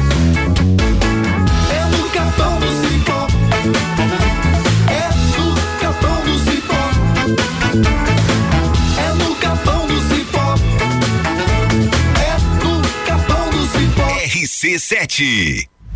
O mercado de trabalho já enxergou você? Invista na sua carreira em um ambiente que transborda conhecimento e te prepara para a ação. Aqui você vai encontrar a pós-graduação que vai mudar a sua vida. Escolha ser Uniplaque. Informações pelo WhatsApp 999 38 21 12 e pelo site uniplaquilages.edu.br. ReHap. Vem se divertir. Brinquedos, jogos, bonecas, Barbies, jogos educativos, pelúcias, Legos, bicicletas e muito mais. A ReHap fica no Lages Garden Shopping. E além de você ir na loja, temos também a ReHap Delivery pelo WhatsApp 9947 5406. Quer se divertir? Vem pra ReHap. Vem. Aqui tem brinquedos que eu gosto. Eu adoro a ReHap. ReHap é uau. A hora é agora. Seja um aluno top aprovado. O Colégio Objetivo está com matrículas abertas do ensino infantil com idade a partir de um ano e meio até o terceirão full time. Objetivo, a base dos ases da educação, com professores preparados para fazer você decolar. Faça já sua matrícula. Informações pelo WhatsApp 991015000. Colégio Objetivo, onde você aprende a voar mais alto.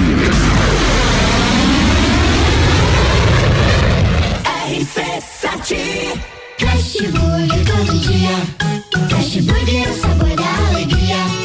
Dos amigos e pra família. Fast Burger é uma mania. É delícia todo dia. Gostosura muito louca que dá água na boca. É o melhor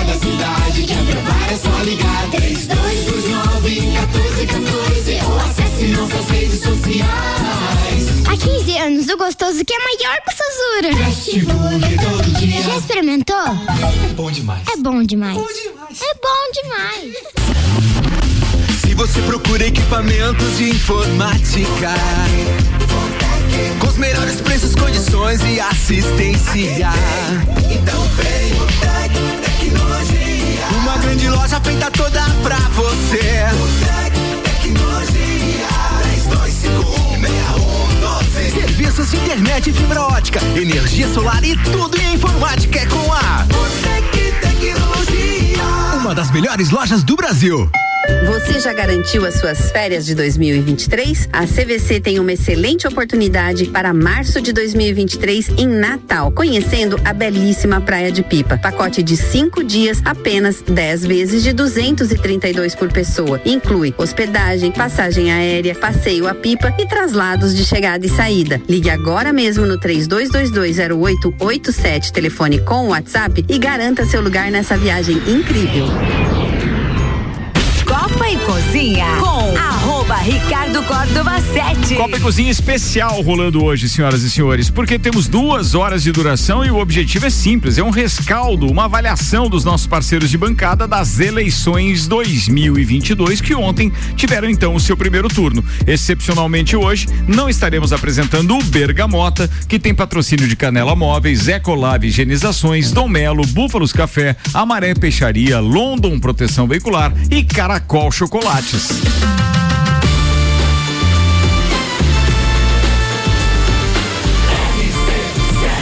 1 no seu rádio, 19 horas e 18 minutos, temperatura em 15 graus. Renan Amarante, professor Roger e Jonathan Mendes na bancada comigo e online tem é, meu querido colunista, parceiro ontem de, de jornada aqui de cobertura das eleições, Fabiano Erbas. Bem, vamos lá. Alguns abraços aqui que a gente precisa mandar pra galera. Entre eles tem o do Juliano Vieira, que mandou um joinha, um abraço pro Juliano, tudo de bom, diz que a transmissão de vocês estava ótima. Parabéns, Ricardo. Tem mais aqui do telefone 1982, Diogo Godoy, um abraço, queridão. Ele dizendo, grande Ricardo, trabalhamos na campanha do Mário Mota e o escritório regional na nossa cidade será uma realidade. Compromisso com nossa cidade e região. Grande abraço, Diogo. Diogo, um abraço para você, queridão. Deixa eu ver quem mais que tá aqui com a gente, do telefone 2000, Luiz Gustavo. Tá dizendo o seguinte, grande abraço aí pro Jonathan, um grande cara e com muito pouco mostrou que foi muito longe. Bacana, tá chegando o abraço aqui para você. Tem abraço aqui também pro, pro Silvio Pussi Mota, que tá dizendo o seguinte: boa tarde, Ricardo. A Carmen fez quantos votos em Lages? Carmen fez em Lages 49.818 votos.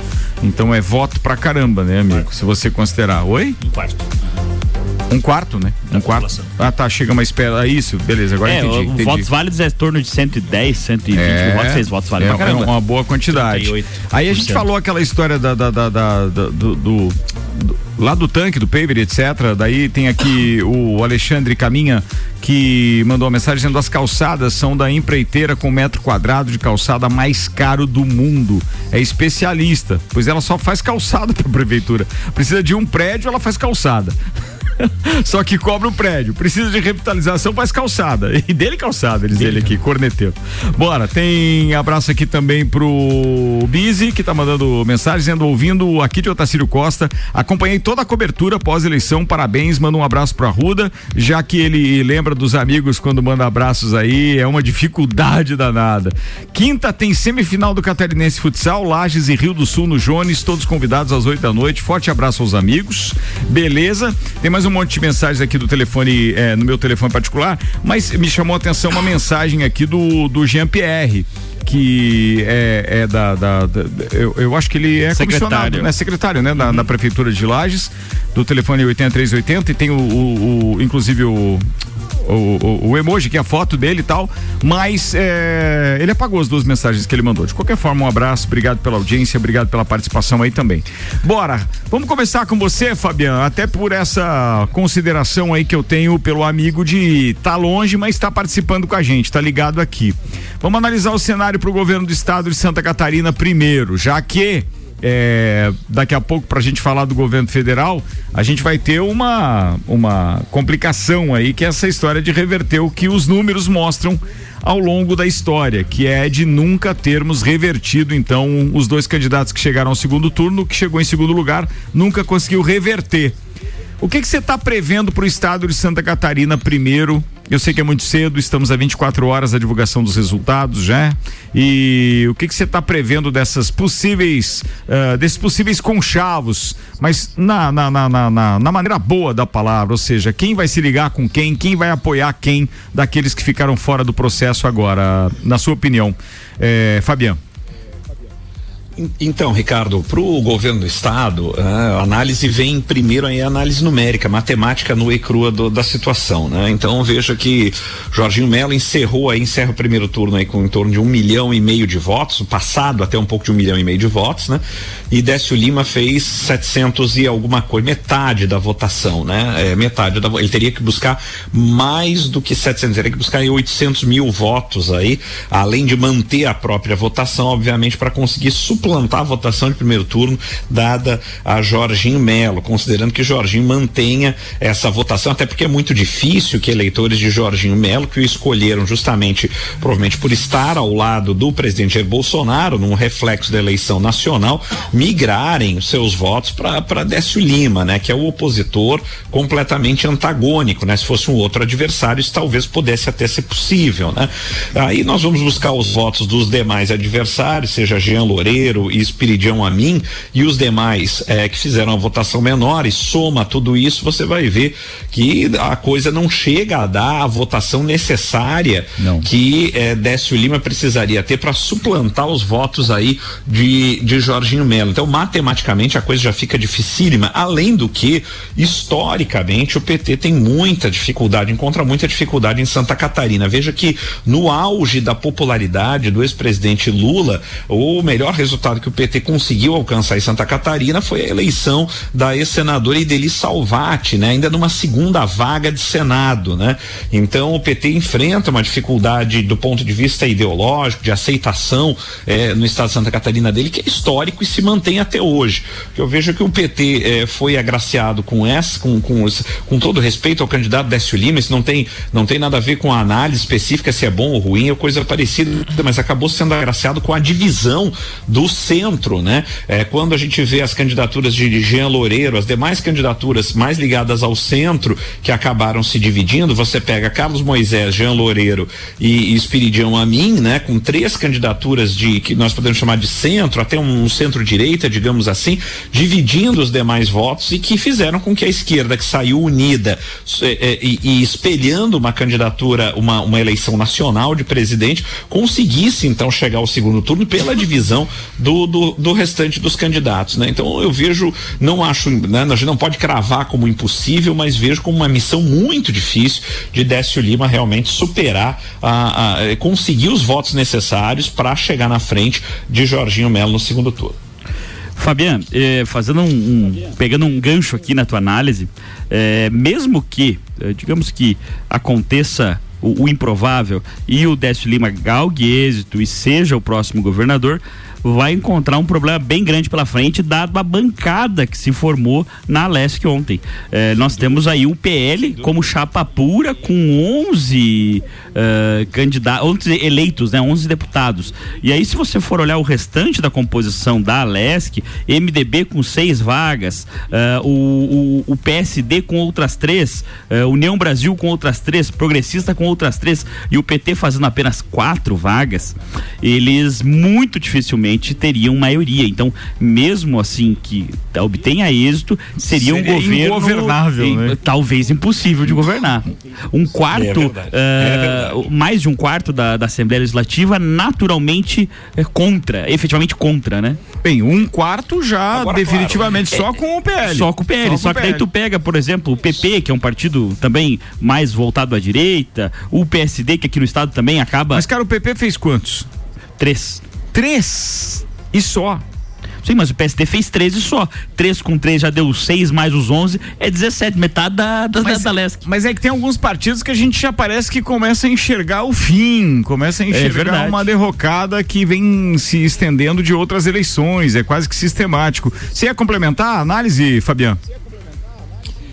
É exato, que eu ia dizer, é claro que a gente não pode esquecer que a eleição nacional vai continuar influenciando a estadual. A gente tem que ver que reflexo aí, como, como os números vão se comportar e como a coisa vai, vai é, galgar na eleição nacional, né? Porque, de repente, ela, ela é, enfrenta um quadro que vai refletir aqui no estado também de alguma forma, né? Se não nos números, se não para reversão de uma, de uma possível ou até provável vitória de Jorginho Melo diante do quadro que a gente relatou até por uma questão matemática de números, mas também para nível para o nível de governo, de governabilidade depois do próprio governador. Não estou falando a nível de Alesc, mas a nível de governo federal, de proximidade com o eventual possível presidente, caso não seja é, o, o presidente Jair Bolsonaro, obviamente. Né? Bem, eu tenho que concordar com um amigo que não tem como a gente analisar aí as possibilidades é, é, de segundo turno do governo do estado de Santa Catarina sem fazer essa verticalização. Não tem como você é, é, não imaginar os cenários considerando quem deve ser eleito presidente da, presidente da República. Mas a palavra está aberta agora aos parceiros de eu, bancada. Jonathan. Eu acredito que a, que a eleição do governo do estado vai ser um reflexo da eleição presidencial. Né? Até, mas também a gente não pode desprezar o peso hoje que existe no Jorginho, né? Você veja bem que foi eleito em 2018 com quase 1 milhão e 200 mil votos. Você não, você não deixa de ter razão, porque nós não podemos esquecer que, contrariando todas as pesquisas, é, já foi o efeito da visita do Lula e a utilização daquela peça dele lá no, no comício em Florianópolis, com o Décio e etc., que fez com que realmente o candidato do PT conseguisse alcançar esse, esse segundo lugar, né?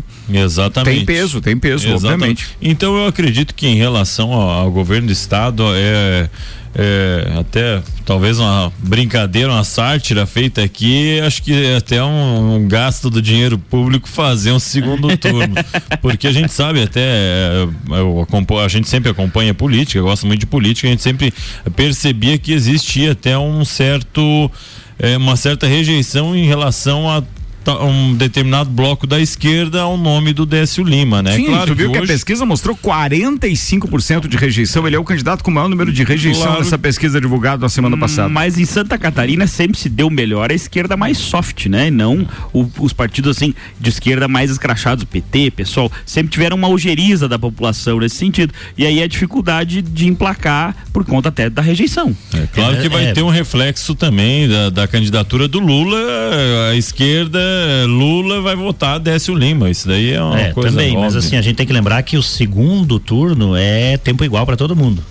E assim, é, defendendo o ponto de vista político, o Décio tem muito mais a oferecer do que o Jorginho Melo. Se a gente olhar plano de campanha, propostas que tem para Santa Catarina, eu sinto né, Décio muito mais preparado que o Jorginho. O, Jorginho único se problema é aproveitou a de gente um tá efeito vendo de nessa onda. parte de propaganda eleitoral gratuita, a gente está vendo muita utilização dos cargos maiores, ou seja, o Décio vai utilizar muito Lula e, o, Jorginho- e o Jorginho vai usar muito o Bolsonaro. A e proposta, né? proposta mesmo, não tem. É, a ancoragem está nos dois candidatos principais. Mas né? daí a gente acaba fazendo aqui uma análise mais política da situação e não de preferência. Tanto que não, não se discutiu isso, mas eu vejo uma dificuldade muito grande em furar o teto, que eu já acho que já atingiu o teto, ah, o teto da esquerda catarinense, vamos dizer assim, o Décio Lima. Eu entendo, mas assim, ó, eu, eu conversando com muitos colegas da educação, inclusive, é, o Moisés teve uns feitos muito importantes para o estado de Santa Catarina no quesito educação. Isso foi muito importante. E eu tive colegas, eu conheço pessoas da educação que votaram em Moisés e votaram em Lula. Então, assim, há, uma, há um contraponto, há uma, Não, uma um- oposição, um pouco sim. dos votos do Moisés mas vão nós teremos pro- uma migração. Tem a- é, mas não é tão pouco como Mas se aparenta. Tem a pergunta do Ednei aqui, que é o nosso ouvinte, que ele diz o seguinte: Ricardo, eu fui de Décio no primeiro turno, e se Moisés fosse para o segundo turno com o Jorginho, eu iria de Moisés. Mas será que o pessoal do Moisés agora vai de Décio? Eu acho que assim, um, talvez. Ah, primeiro que a gente falou até ontem daquela último santinho que o Moisés colocou com o Bolsonaro na última semana de campanha. Eu até me externei a minha opinião ontem que acho que aquilo lá para a campanha Moisés fez mais mal do que bem, porque ele era o voto útil da esquerda até aquele momento e desidratou bastante na última semana. Tanto que o Décio, depois da visita do Lula, que não é não é não é tão longínqua, né? Foi bem recente, acabou fazendo a virada, porque eu na- naquele momento atrás eu acreditava que o Décio estava atrás. Ó, falando objetivamente, vou fazer uma pergunta para vocês, para os ouvintes. Vocês acreditam que a maioria dos votos de Moisés viram para Décio Lima ou para Jorginho Melo? Eu acho que vai para Décio Lima a maioria, mas mesmo assim não chega ao número que precisa Eu para não chegar no, no, no Jorginho. Eu acredito que vira ma- majoritariamente para o Jorginho. Não, eu acho que o Moisés não tem esse poder. de Não, não fazer- é ele que escolhe. Até porque o apoio migração, é, era dos prefeitos, mas não- esqueceram de avisar a população. É, né? tem isso. é Só um pouquinho, deixa eu ouvir o Fabiano. Vai lá, Fabiano. É, eu penso que divide, eu penso que Moisés divide aí, não sei se majoritariamente vai Uhum. para um dos dois candidatos, eu acho que eh, divide bem, é um, é um eleitor de centro aí, né? O mesmo vai acontecer, vai ter a tendência de acontecer com os votos de Jean Loureiro, sabe? Mesmo que o Jean venha declarar apoio, o que vai ficar muito difícil, né? Porque veja, no primeiro turno, Jean Loureiro já declarou voto em Bolsonaro, né? Muito impulsionado também pelo seu coordenador de campanha, que é o prefeito João Rodrigues, né? De Chapecó, é, bolsonarista raiz, digamos assim, né? De primeira hora e, e, e, Jean Loureiro declarou em primeiro turno voto, Fabiano. voto em Jair Bolsonaro. Fica Ô, muito difícil agora, né? Ô, Fabiano, mas deixa eu contemporizar isso contigo do, do seguinte ponto de vista. Imagina, ou imaginemos, se eu posso estar enganado e eu aceito a crítica contrária aqui ou a colocação contrária. Mas o, o Moisés não tem empatia política, mesmo estando à frente desses quatro anos, depois daquele escândalo de respiradores e tudo, que ele até ficou mais conhecido no estado por causa daquilo do que propriamente com a sua própria eleição ou por qualquer ato de governo espetacular, porque não houve, ele nem teve tempo para isso, na verdade, com pandemia e tudo.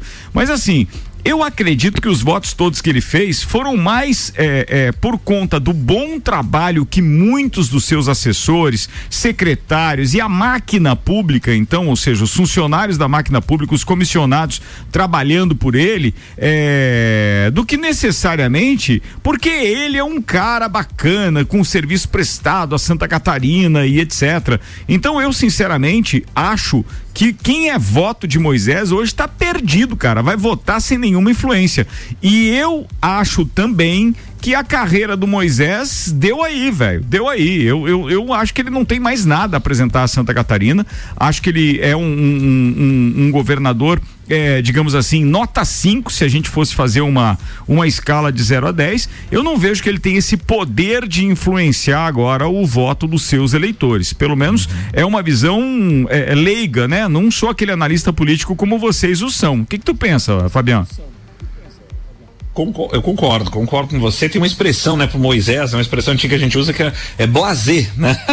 Ele é blazer, né? É, é, é, morno, né? Isso, isso desde a eleição passada. Moisés veio 100% na onda, né? Então, na onda 17 da eleição passada, ele próprio tem uma história que já me contaram de amigos próximos que me disseram que é verídica dele, que ele, ele próprio não acreditava que iria pro segundo turno. Ele tinha uma viagem posterior marcada com a esposa, inclusive, para logo depois do primeiro turno. E ele teve que desmarcar porque ele não acreditava. Ele ele próprio não acreditava na chegada até o segundo turno. E realmente, é, é, é ele não tem o carisma suficiente para isso, não tem influência para isso. Chegou, vamos dizer, a bem dizer, por acaso, realmente, no, ao governo do estado de Santa Catarina.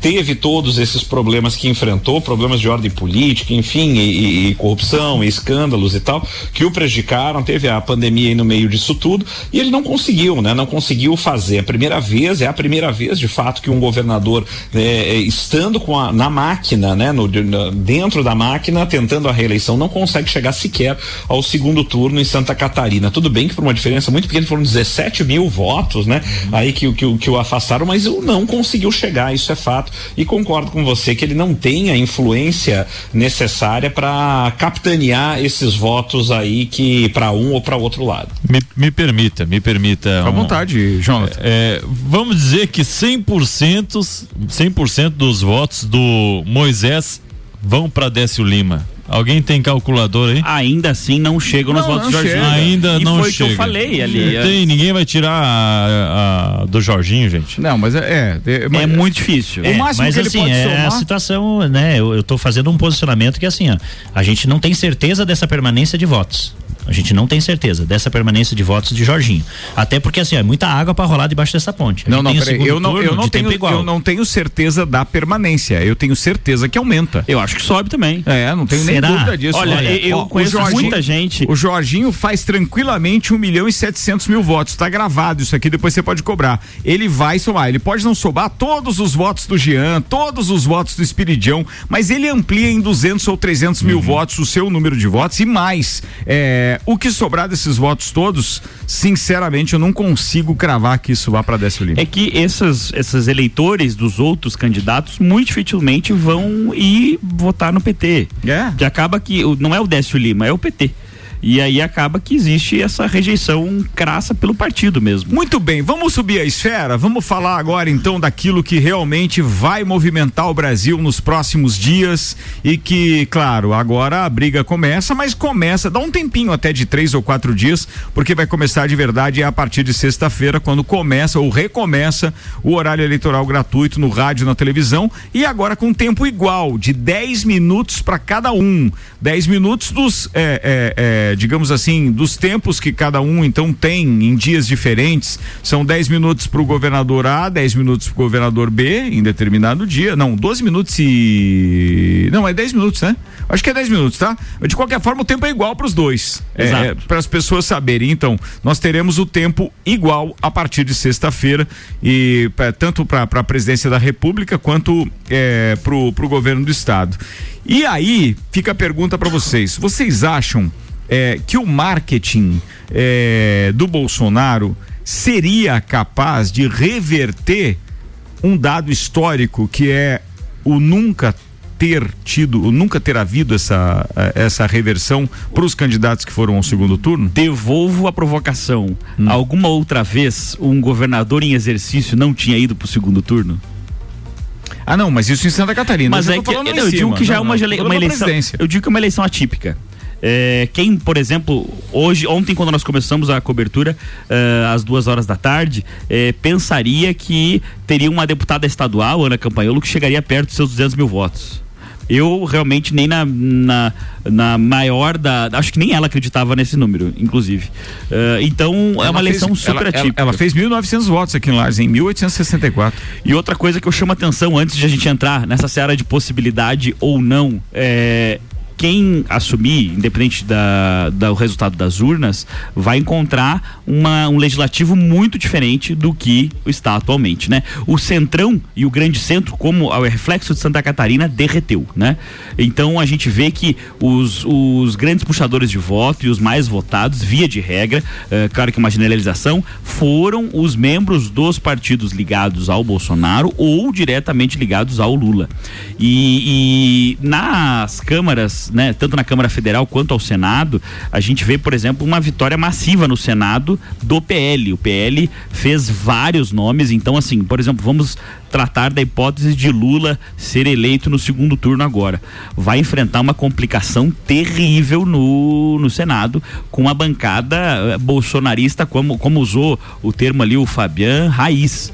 Ah, ele vai ter um, um problema bem grande. E o PL que já fez, salvo engano, mais de 100 deputados federais também. Então, uma bancada enorme também. O partido tomou corpo e talvez transcendeu ah, a história do bolsonarismo, a pessoa do presidente Bolsonaro e transcendeu hoje para um movimento político um pouco maior, no meu ponto de vista, pegando o corpo também no legislativo, que foi a grande dificuldade dele no primeiro, no primeiro nesse primeiro mandato, que pode ter, pode ser que tenha um segundo, eh, pela esse trato com o Congresso que talvez agora com vários aliados vai- será mais fácil. É, eu posso complementar, Renan, até chamar atenção pra, para o que você está falando. Realmente a gente estava falando agora há pouco aqui que houve realmente uma onda novamente em Santa Catarina, né, da, do efeito Bolsonaro.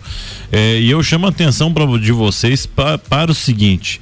A gente está tendo uma oportunidade aqui em Santa Catarina de ter um governo de estado, do estado, que a possibilidade, a gente vê aí pela porcentagem, quem está indo para segundo turno é Jorginho Melo favorito, de ter a possibilidade de ter um governo do estado alinhado com o governo federal. Que era o que a gente queria quando tínhamos eh, Moisés.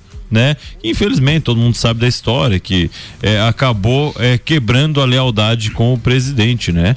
E então a gente está tendo uma, uma oportunidade agora de ter uma talvez uma administração histórica do estado de Santa Catarina alinhada com o governo federal. Então eu chamo a atenção para a importância do catarinense eh, votar para presidente no Bolsonaro e para governo do estado Jorginho Melo. Um dado para vocês aqui, só para que a gente possa contemporizar e já nos encaminharmos para o final do, do, do programa especial de hoje. O Bolsonaro venceu em 2.191 cidades no primeiro turno, 661 a menos do que em 2018. Exato. E aí a gente tem que olhar o panorama de administração. Né? É, eu acho que é importante vocês sonharem com Bolsonaro. É importante, faz parte do, do até pro ego de vocês. Mas a gente está falando de 6 milhões de votos, fora o percentual dos votos, não é nem o percentual, mas os votos dados para Ciro e, e Simone Tebet.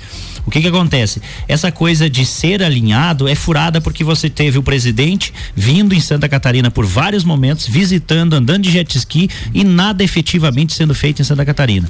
Então, assim, é, de fato você, vai crava ter uma agora. migração para onde desses votos do Ciro Gomes, de da Soraya, da Simone? De fato, eu acho que vai acontecer o quê? Um Jorginho Melo e um Bolsonaro andando de jet ski. É isso que eu tenho visto para os próximos quatro anos, se houver, se houver essa possibilidade. É, desculpa que eu não peguei a tua pergunta. Não, a minha pergunta é, é, você citou ali os nomes, né, de Simone Tebet, Ciro Gomes e tal, ou seja, dos outros candidatos, você acha que essa migração é, vai em prol de quem? Ó, se o, Bolso- se o Lula pegar só um terço de qualquer um dos candidatos, ele consegue o coeficiente do mais de 50% e está eleito.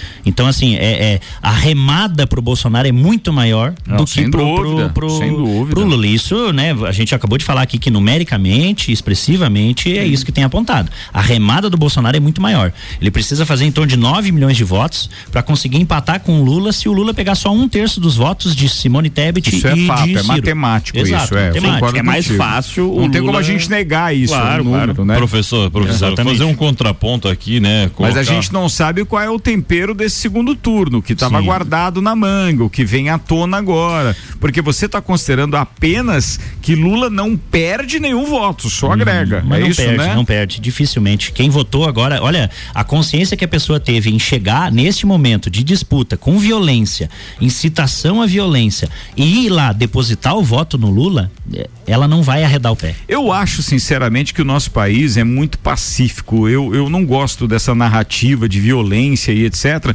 Mas é uma opinião pessoal, porque a gente viu casos isoladíssimos, pequenos. É, não, não, sinceramente, não consigo ver, mas isso foi uma, uma narrativa que é, os, os, os adeptos à campanha do, do, do, do ex-presidente Lula utilizaram com muita frequência. É, né? a gente teve alguns mortos pelo Brasil e a gente está menorizando agora. A gente Não, teve não. alguns mortos por essa situação. Eu e acho aí que isso a gente não tá é a passando pri- pano. Não, não, eu acho que vocês estão passando a o pano, o que está sendo passado o pano, e não especificamente vocês. Não, não. É, é no fato daquilo que aconteceu em outras oportunidades e que agora não são levadas em consideração. É, por exemplo, as eleições em outros países e até mesmo do Brasil, por divergências políticas, o histórico existe de crime, sim, sem dúvida nenhuma. E de repente agora, esse número de mortos é, quando ele é colocado na imprensa, jogado assim, não, porque há um número de mortos durante aquela campanha. Veja, é, dependendo de quem está contando a história, pode ter sido um bolsonarista contra um, um eleitor de Lula. É, mas teve tiro em fachada de prédio em Florianópolis, teve morte no Paraná, numa, esfaqueamento no Mato Grosso do Sul. Então, assim, a gente está normalizando. Eu entendo que você, tá- eu entendi o que você quer falar. Do ponto de vista estatístico, são pequenas, mas a gente não tinha esse histórico de Os mortandade relacionada me à eleição. Claro, eu- os argumentos são de vocês. Eu tenho aqui que fazer o papel realmente de mediar ou então de ficar Olha, dizendo para vocês: olha, o tema é esse. Eu Tem entendo que algumas não. cidades da região aqui que não passa uma eleição sem tiroteio e não tem nada a ver com bolsonarismo ou lulismo. É isso, É. fala aí, Jonathan. É, eu, eu entendo que isso daqui não é um debate, mas são contrapontos, assim como o professor coloca a opinião dele, a gente também coloca sempre com muito respeito, respe- respeitando, né, as opiniões diferentes. Mas a gente tem que colocar aqui em Rio do Sul, a gente teve um esfaqueamento com morte, né? E quem morreu? O esfaqueado foi um bolsonarista. Por quem? Por um lulista. Né? Então vamos bem perto aqui na região. Em relação ao Bolsonaro não ter feito nada aqui pelo estado de Santa Catarina, né? Foram 465 milhões de reais para as rodovias federais em Santa, Santa Catarina. Nunca, em 10 anos de governo, dos últimos governos, em 10 anos, o estado de Santa Catarina recebeu tanto recurso como recebeu nesses últimos Não 10 anos. cola, esse dado não Só cola. na pandemia eh, foram 1 bilhão, vírgula 800 mil reais. Estradas foram 350 milhões, 2 bilhões, vírgula 600 mil de auxílio emergencial para Santa Catarina e Pronamp só para Santa Catarina foram 5 bilhões. Se o senhor acha que não cola, traz os seus dados aí, sem problema, a gente respeita também. Vou pegar só um dado do, do próprio Dário Berger, como senador. O cara que mais trouxe verba para Santa Catarina. Senador. Que nem tem uma função tão expressiva quanto um presidente. Nossa, senador acho que é mais importante que o presidente. Tudo bem, trouxe mais verba do que o teu. É, não, bacana. Trouxe mais verba do Tra- que o teu. Traz os dados Ó, aí. Pega o vinhate. os Virou dados. debate. Não, mas assim, é importante, porque importante. você trouxe alguns dados e eu quero expor eles. Não, não, mas se eu trouxer uma os candidatura, por exemplo, nós tivemos o deputado os próprios- Vinhati. Não, mas peraí, os, próximos, os, os próprios dados do Dário Berger citados por você, é importante que se elucide é, a quantidade, o montante em valor, para que possa ser feito o comparativo daí que foi citado aqui pelo Jonathan, tem mais ainda que me deixa daí muito impressionado é que um senador que traz tanto também não consegue nem a reeleição, não consegue é, é, angariar votos no estado. Entendo, mas ah, pega a construção, por exemplo, dos anéis viários em Santa Catarina. Essa entrada aqui de acesso nossa na nossa cidade, isso aqui veio de verba federal. A, a terminalidade da 282 que todo mundo esquece, a, a vinda do IFSC para Lages, aí a vinda do IFSC para Urupema. Ah, a gente vai pro litoral, Laguna, ponte de Laguna que era um- uma desgraça a tal da passagem de trânsito. É, a- o, o escoamento de produção catarinense do, do celeiro do oeste via São Francisco do Sul. Então, assim, tudo isso foi investimento durante o governo do Lula. E o Professor. pessoal esquece essas informações. Só Não, não, não hoje, esquece. Quanto hoje tempo todo de esse mandato sucesso Dário de econômico, Bolsonaro? Hoje todo esse sucesso econômico que nós temos em Santa Catarina pelo escoamento da nossa safra, por exemplo, do Oeste, tem toda uma trajetória de infraestrutura dada pelo PT lá nos anos 2000. Isso não, não tem quem negue. É, a pergunta que o Jonathan fez agora, que eu até achei curiosa, eu não tinha pensado nisso, mas na proporcionalidade do número de anos que o PT ficou é, no governo frente a esses quatro de Bolsonaro, é, dá pra gente entender que pelo menos teria que vir é, três vezes mais velho. É, não, quantos são? São quatro, são três, três mandatos daí, né? São dois do, do Lula e mais um da Dilma. Dois e meio da Dilma, né? Porque teve o. Dois mandatos e meio? Ela se Um- um reelegeu mandato e daí meio. sofreu impe- o Não, um, um É. mandato e meio, então. Exato, perdão, um mandato perdão, e meio, um mandato, é. mandato e meio. Mandato e meio, é. Então a gente está falando de 12 anos, é, 14 anos a gente está falando. Nessa faixa. Frente aos Então, quatro. Exato. E a gente está colhendo frutos hoje que todo mundo está usando e vangloriando economicamente. A economia de Santa Catarina deslanchou de fato dos anos 2000 em diante, graças à malha viária e infraestrutura investido nos anos não, 2000. mas aí especificamente Santa Catarina ele não reconhece isso que tu está dizendo porque as urnas mostraram com relação ao Décio Eu- e etc. eu posso é o trazer um dado mas agora. em termos em termos nacionais pode ser sim. Agora não dá para a gente efetivamente é, é, é, deixar de, de, de analisar, inclusive números que eu acho que eu dividi com vocês, eu acho que foi ontem ainda no início da nossa da nossa transmissão que eu achei extremamente Olha. interessante. Se for buscar aqui com relação à nossa economia atual, né? Então, eu ia falar disso agora. Eu não, enfim, pessoas que ouvem aqui na rádio sabem que eu nunca me posicionei é, assim mais radicalmente a favor do Bolsonaro, do qualquer candidato que seja. Meu posição é justamente contrário ao Lula, muito mais é, posicionado contrário ao Lula. Mas assim, sendo justo e honesto, se nós formos fazer um paralelo a como está a economia no mundo pós-pandemia, é, países que são grandes players no mundiais, a Alemanha, Inglaterra, Estados Unidos, tá com- estão com uma inflação maior que a do próprio Brasil. E, e o Brasil, eh, bem ou mal, está saindo eh, na parte econômica muito bem eh, nesse pós-pandemia e com bons, eh, assim, um bom vislumbre de futuro. Eu acho que isso é um ponto que as pessoas têm que analisarem, haja vista que a gente tem, por exemplo, numa política econômica muito parecida com a política externa econômica, muito parecida com a do Lula, aqui, Alberto Fernandes, na Argentina, e uma inflação de 80% ao ano. Eu achei os dados divulgados pela Bloomberg, que serve também para debate de vocês. Por exemplo, a gente está falando agora de números de inflação e PIB. Então, assim, frente a outros países no comparativo, porque acabam sendo referência no mundo, os dados são da Bloomberg, eu volto a dizer, são dados agora de 2022, dão conta de que o Brasil tem então atualmente uma inflação de 5,9 pontos percentuais e estamos com 2,4 de crescimento do PIB. Os Estados Unidos de inflação está com 7,1, a Alemanha de inflação 9,9 e o Reino Unido 10,5. E aí, se a gente for fazer o comparativo também com o PIB, então nós estamos com 2,4, os Estados Unidos 0,1, a Alemanha 0,2 e o Reino Unido 0,5. O nosso No PIB compa- cresce mais do que a China esse Pois ano. é, tá? eu ia dizer, é essa parte que realmente reforça as condições econômicas de um país, que dá poder de compra e que efetivamente. Nem é, sempre, nem sempre. Nem sempre, não é, pode não ser uma regra. Mas um que PIB ruim é pior. É, esse é o ponto. É, mas é que a gente não está falando de distribuição de renda, né? Não, não. A gente Não, nós teve falando super... de produto interno bruto, que é outra coisa. Eu entendo, mas, a gente está falando gato, últimos... gato, cachorro, cachorro. A gente está Mas falando esse- nos dois últimos Mas anos esse uma investimento- superinflação, mas esse uma investimento ele acaba, ele acaba sendo efetivamente é, é, reinvestido no país na Nem sua sempre. grande maioria. Não, é Não, um- não é existe o porque nem existe sempre. uma superconcentração no Porque você não pode como só faturar e mandar tudo para fora. Se Não, você, tem a elevação do seu produto interno que é o que bruto, tem acontecido no nosso país. Mas é um critério mundial para você analisar financeiramente os países. Daí agora vamos mudar os critérios, analisar os Não, países não é para que o Brasil fique Você ruim. fala que sempre Não você está exercendo a sentido. neutralidade, mas tu nunca faz isso. Mas eu não disse que eu sou neutro. Eu não disse isso. que eu sou Não, neutro. eu exerço a neutralidade, Eu não não falei falei, eu respeito todo mundo, mas cachorro. eu Eu não gosto do PT. Não- mas eu não falei isso. Não é justamente neutralidade. quando eu não afirmo Quando Isso eu é afirmo com todas cara. as letras que pra mim o PT não serve como eleitor, eu não tô sendo neutro. Eu tô dizendo que, via de regra, na minha construção, principalmente política, enquanto pessoa politizada que a gente é vivendo em sociedade, eu nunca fui um cara, por exemplo, bolsonarista de defender. Tanto que os outros debates que a gente teve aqui, eu acredito que nunca Mas vota nele, defendido. é bolsonarista igual. Cara, isso é a sua opinião sobre a minha pessoa, que daí é cabe- irrelevante. aí cabe a sua, pra, a sua frase, que é nem sempre. Olha aqui. Não, É mas que- assim, alguém que vota em um Não, assim, candidato. foi por- não, espera, espera um pouquinho, Roger. alguém ali. que efetivamente vota em um candidato desde o início, porque crê em todas as suas propostas, etc. O Brasil não dá essa prerrogativa para muita gente, não. Porque as pessoas dizem o seguinte: não, eu não vou votar, eu posso ter alguma sanção em qualquer concurso, em qualquer coisa. Se eu não justificar também, bem, eu vou lá votar. O Brasil hoje pode estar num passo de votar no menos pior? Depende da ótica. Você tá uns vendo? 30 anos.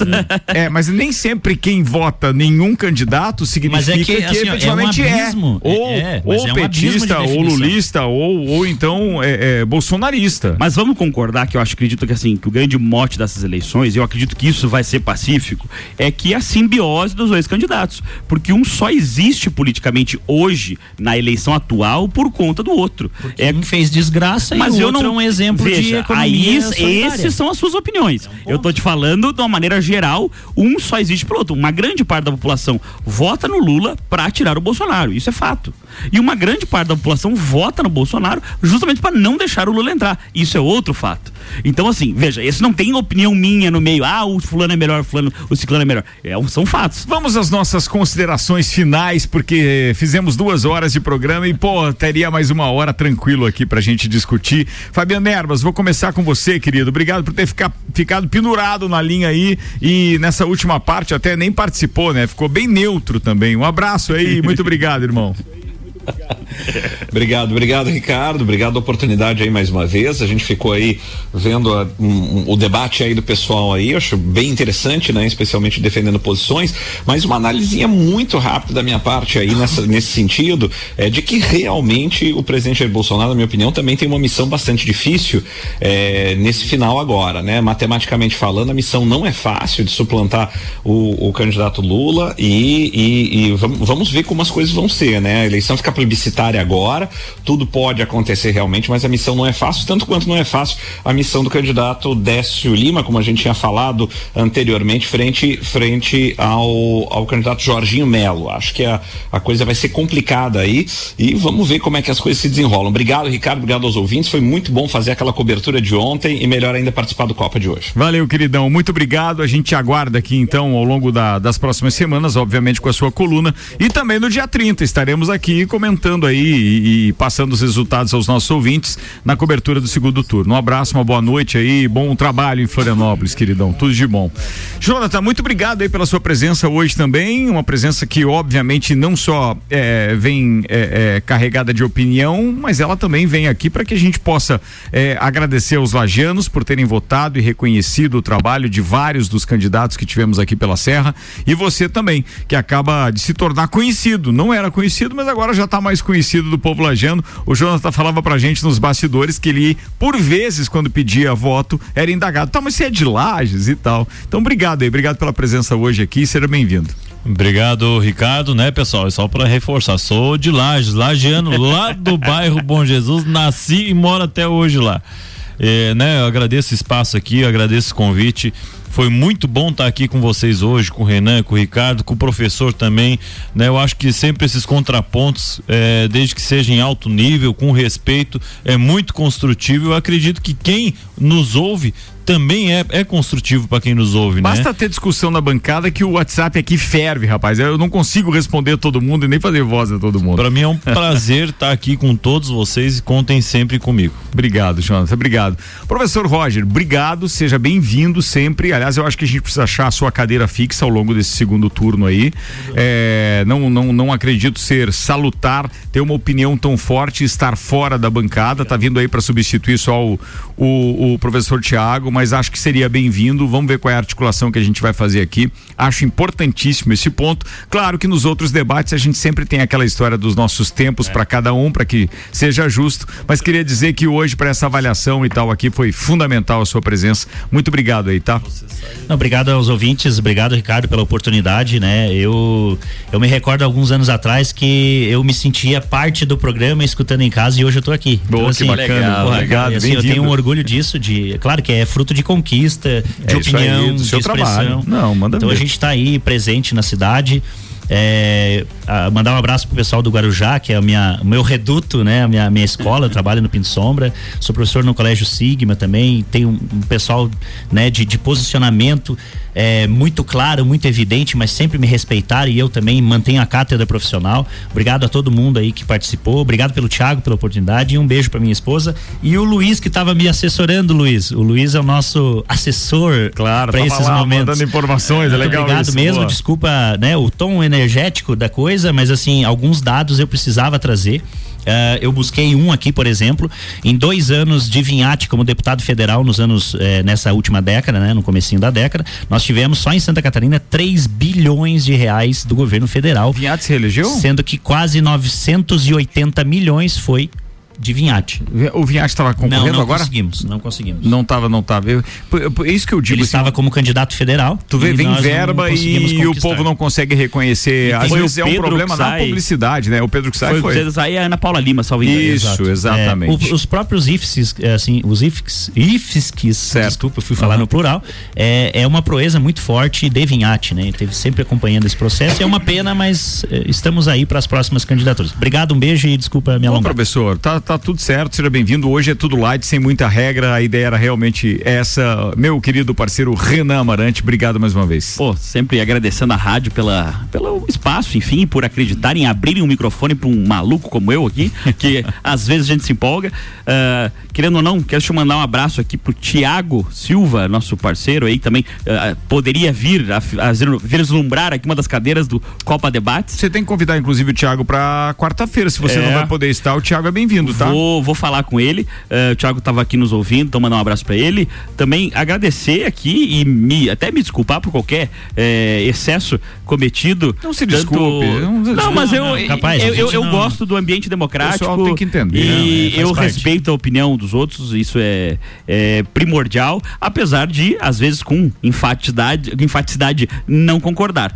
Ah, e te- também já aproveitar o ensejo para convidar os nossos ouvintes aqui para quinta-feira, às 9 horas da manhã, mais um O Jogo. E agora confirmado, Márcios Machado. Vamos fazer aqui uma Ah, Márcio vai entrevista. aqui, bacana. Uma entrevista aqui também dele, eh, nesse momento aí de, querendo ou não, agradecimento dos votos conquistados e dos seus projetos futuros para a Assembleia Legislativa de Santa Catarina aqui. Salvo engano, pelo que ele me falou, primeira entrevista acho que será nossa. Pô, muito legal. Muito, aliás, hoje já tivemos a primeira entrevista também com o Fabiano Erbas, entrevistando o Lucas, a primeira entrevista dele. Não tive tempo de convidar a Carmen para dizer que ia fazer a primeira entrevista, porque eu tô cansado mesmo, viu? Não ia dar.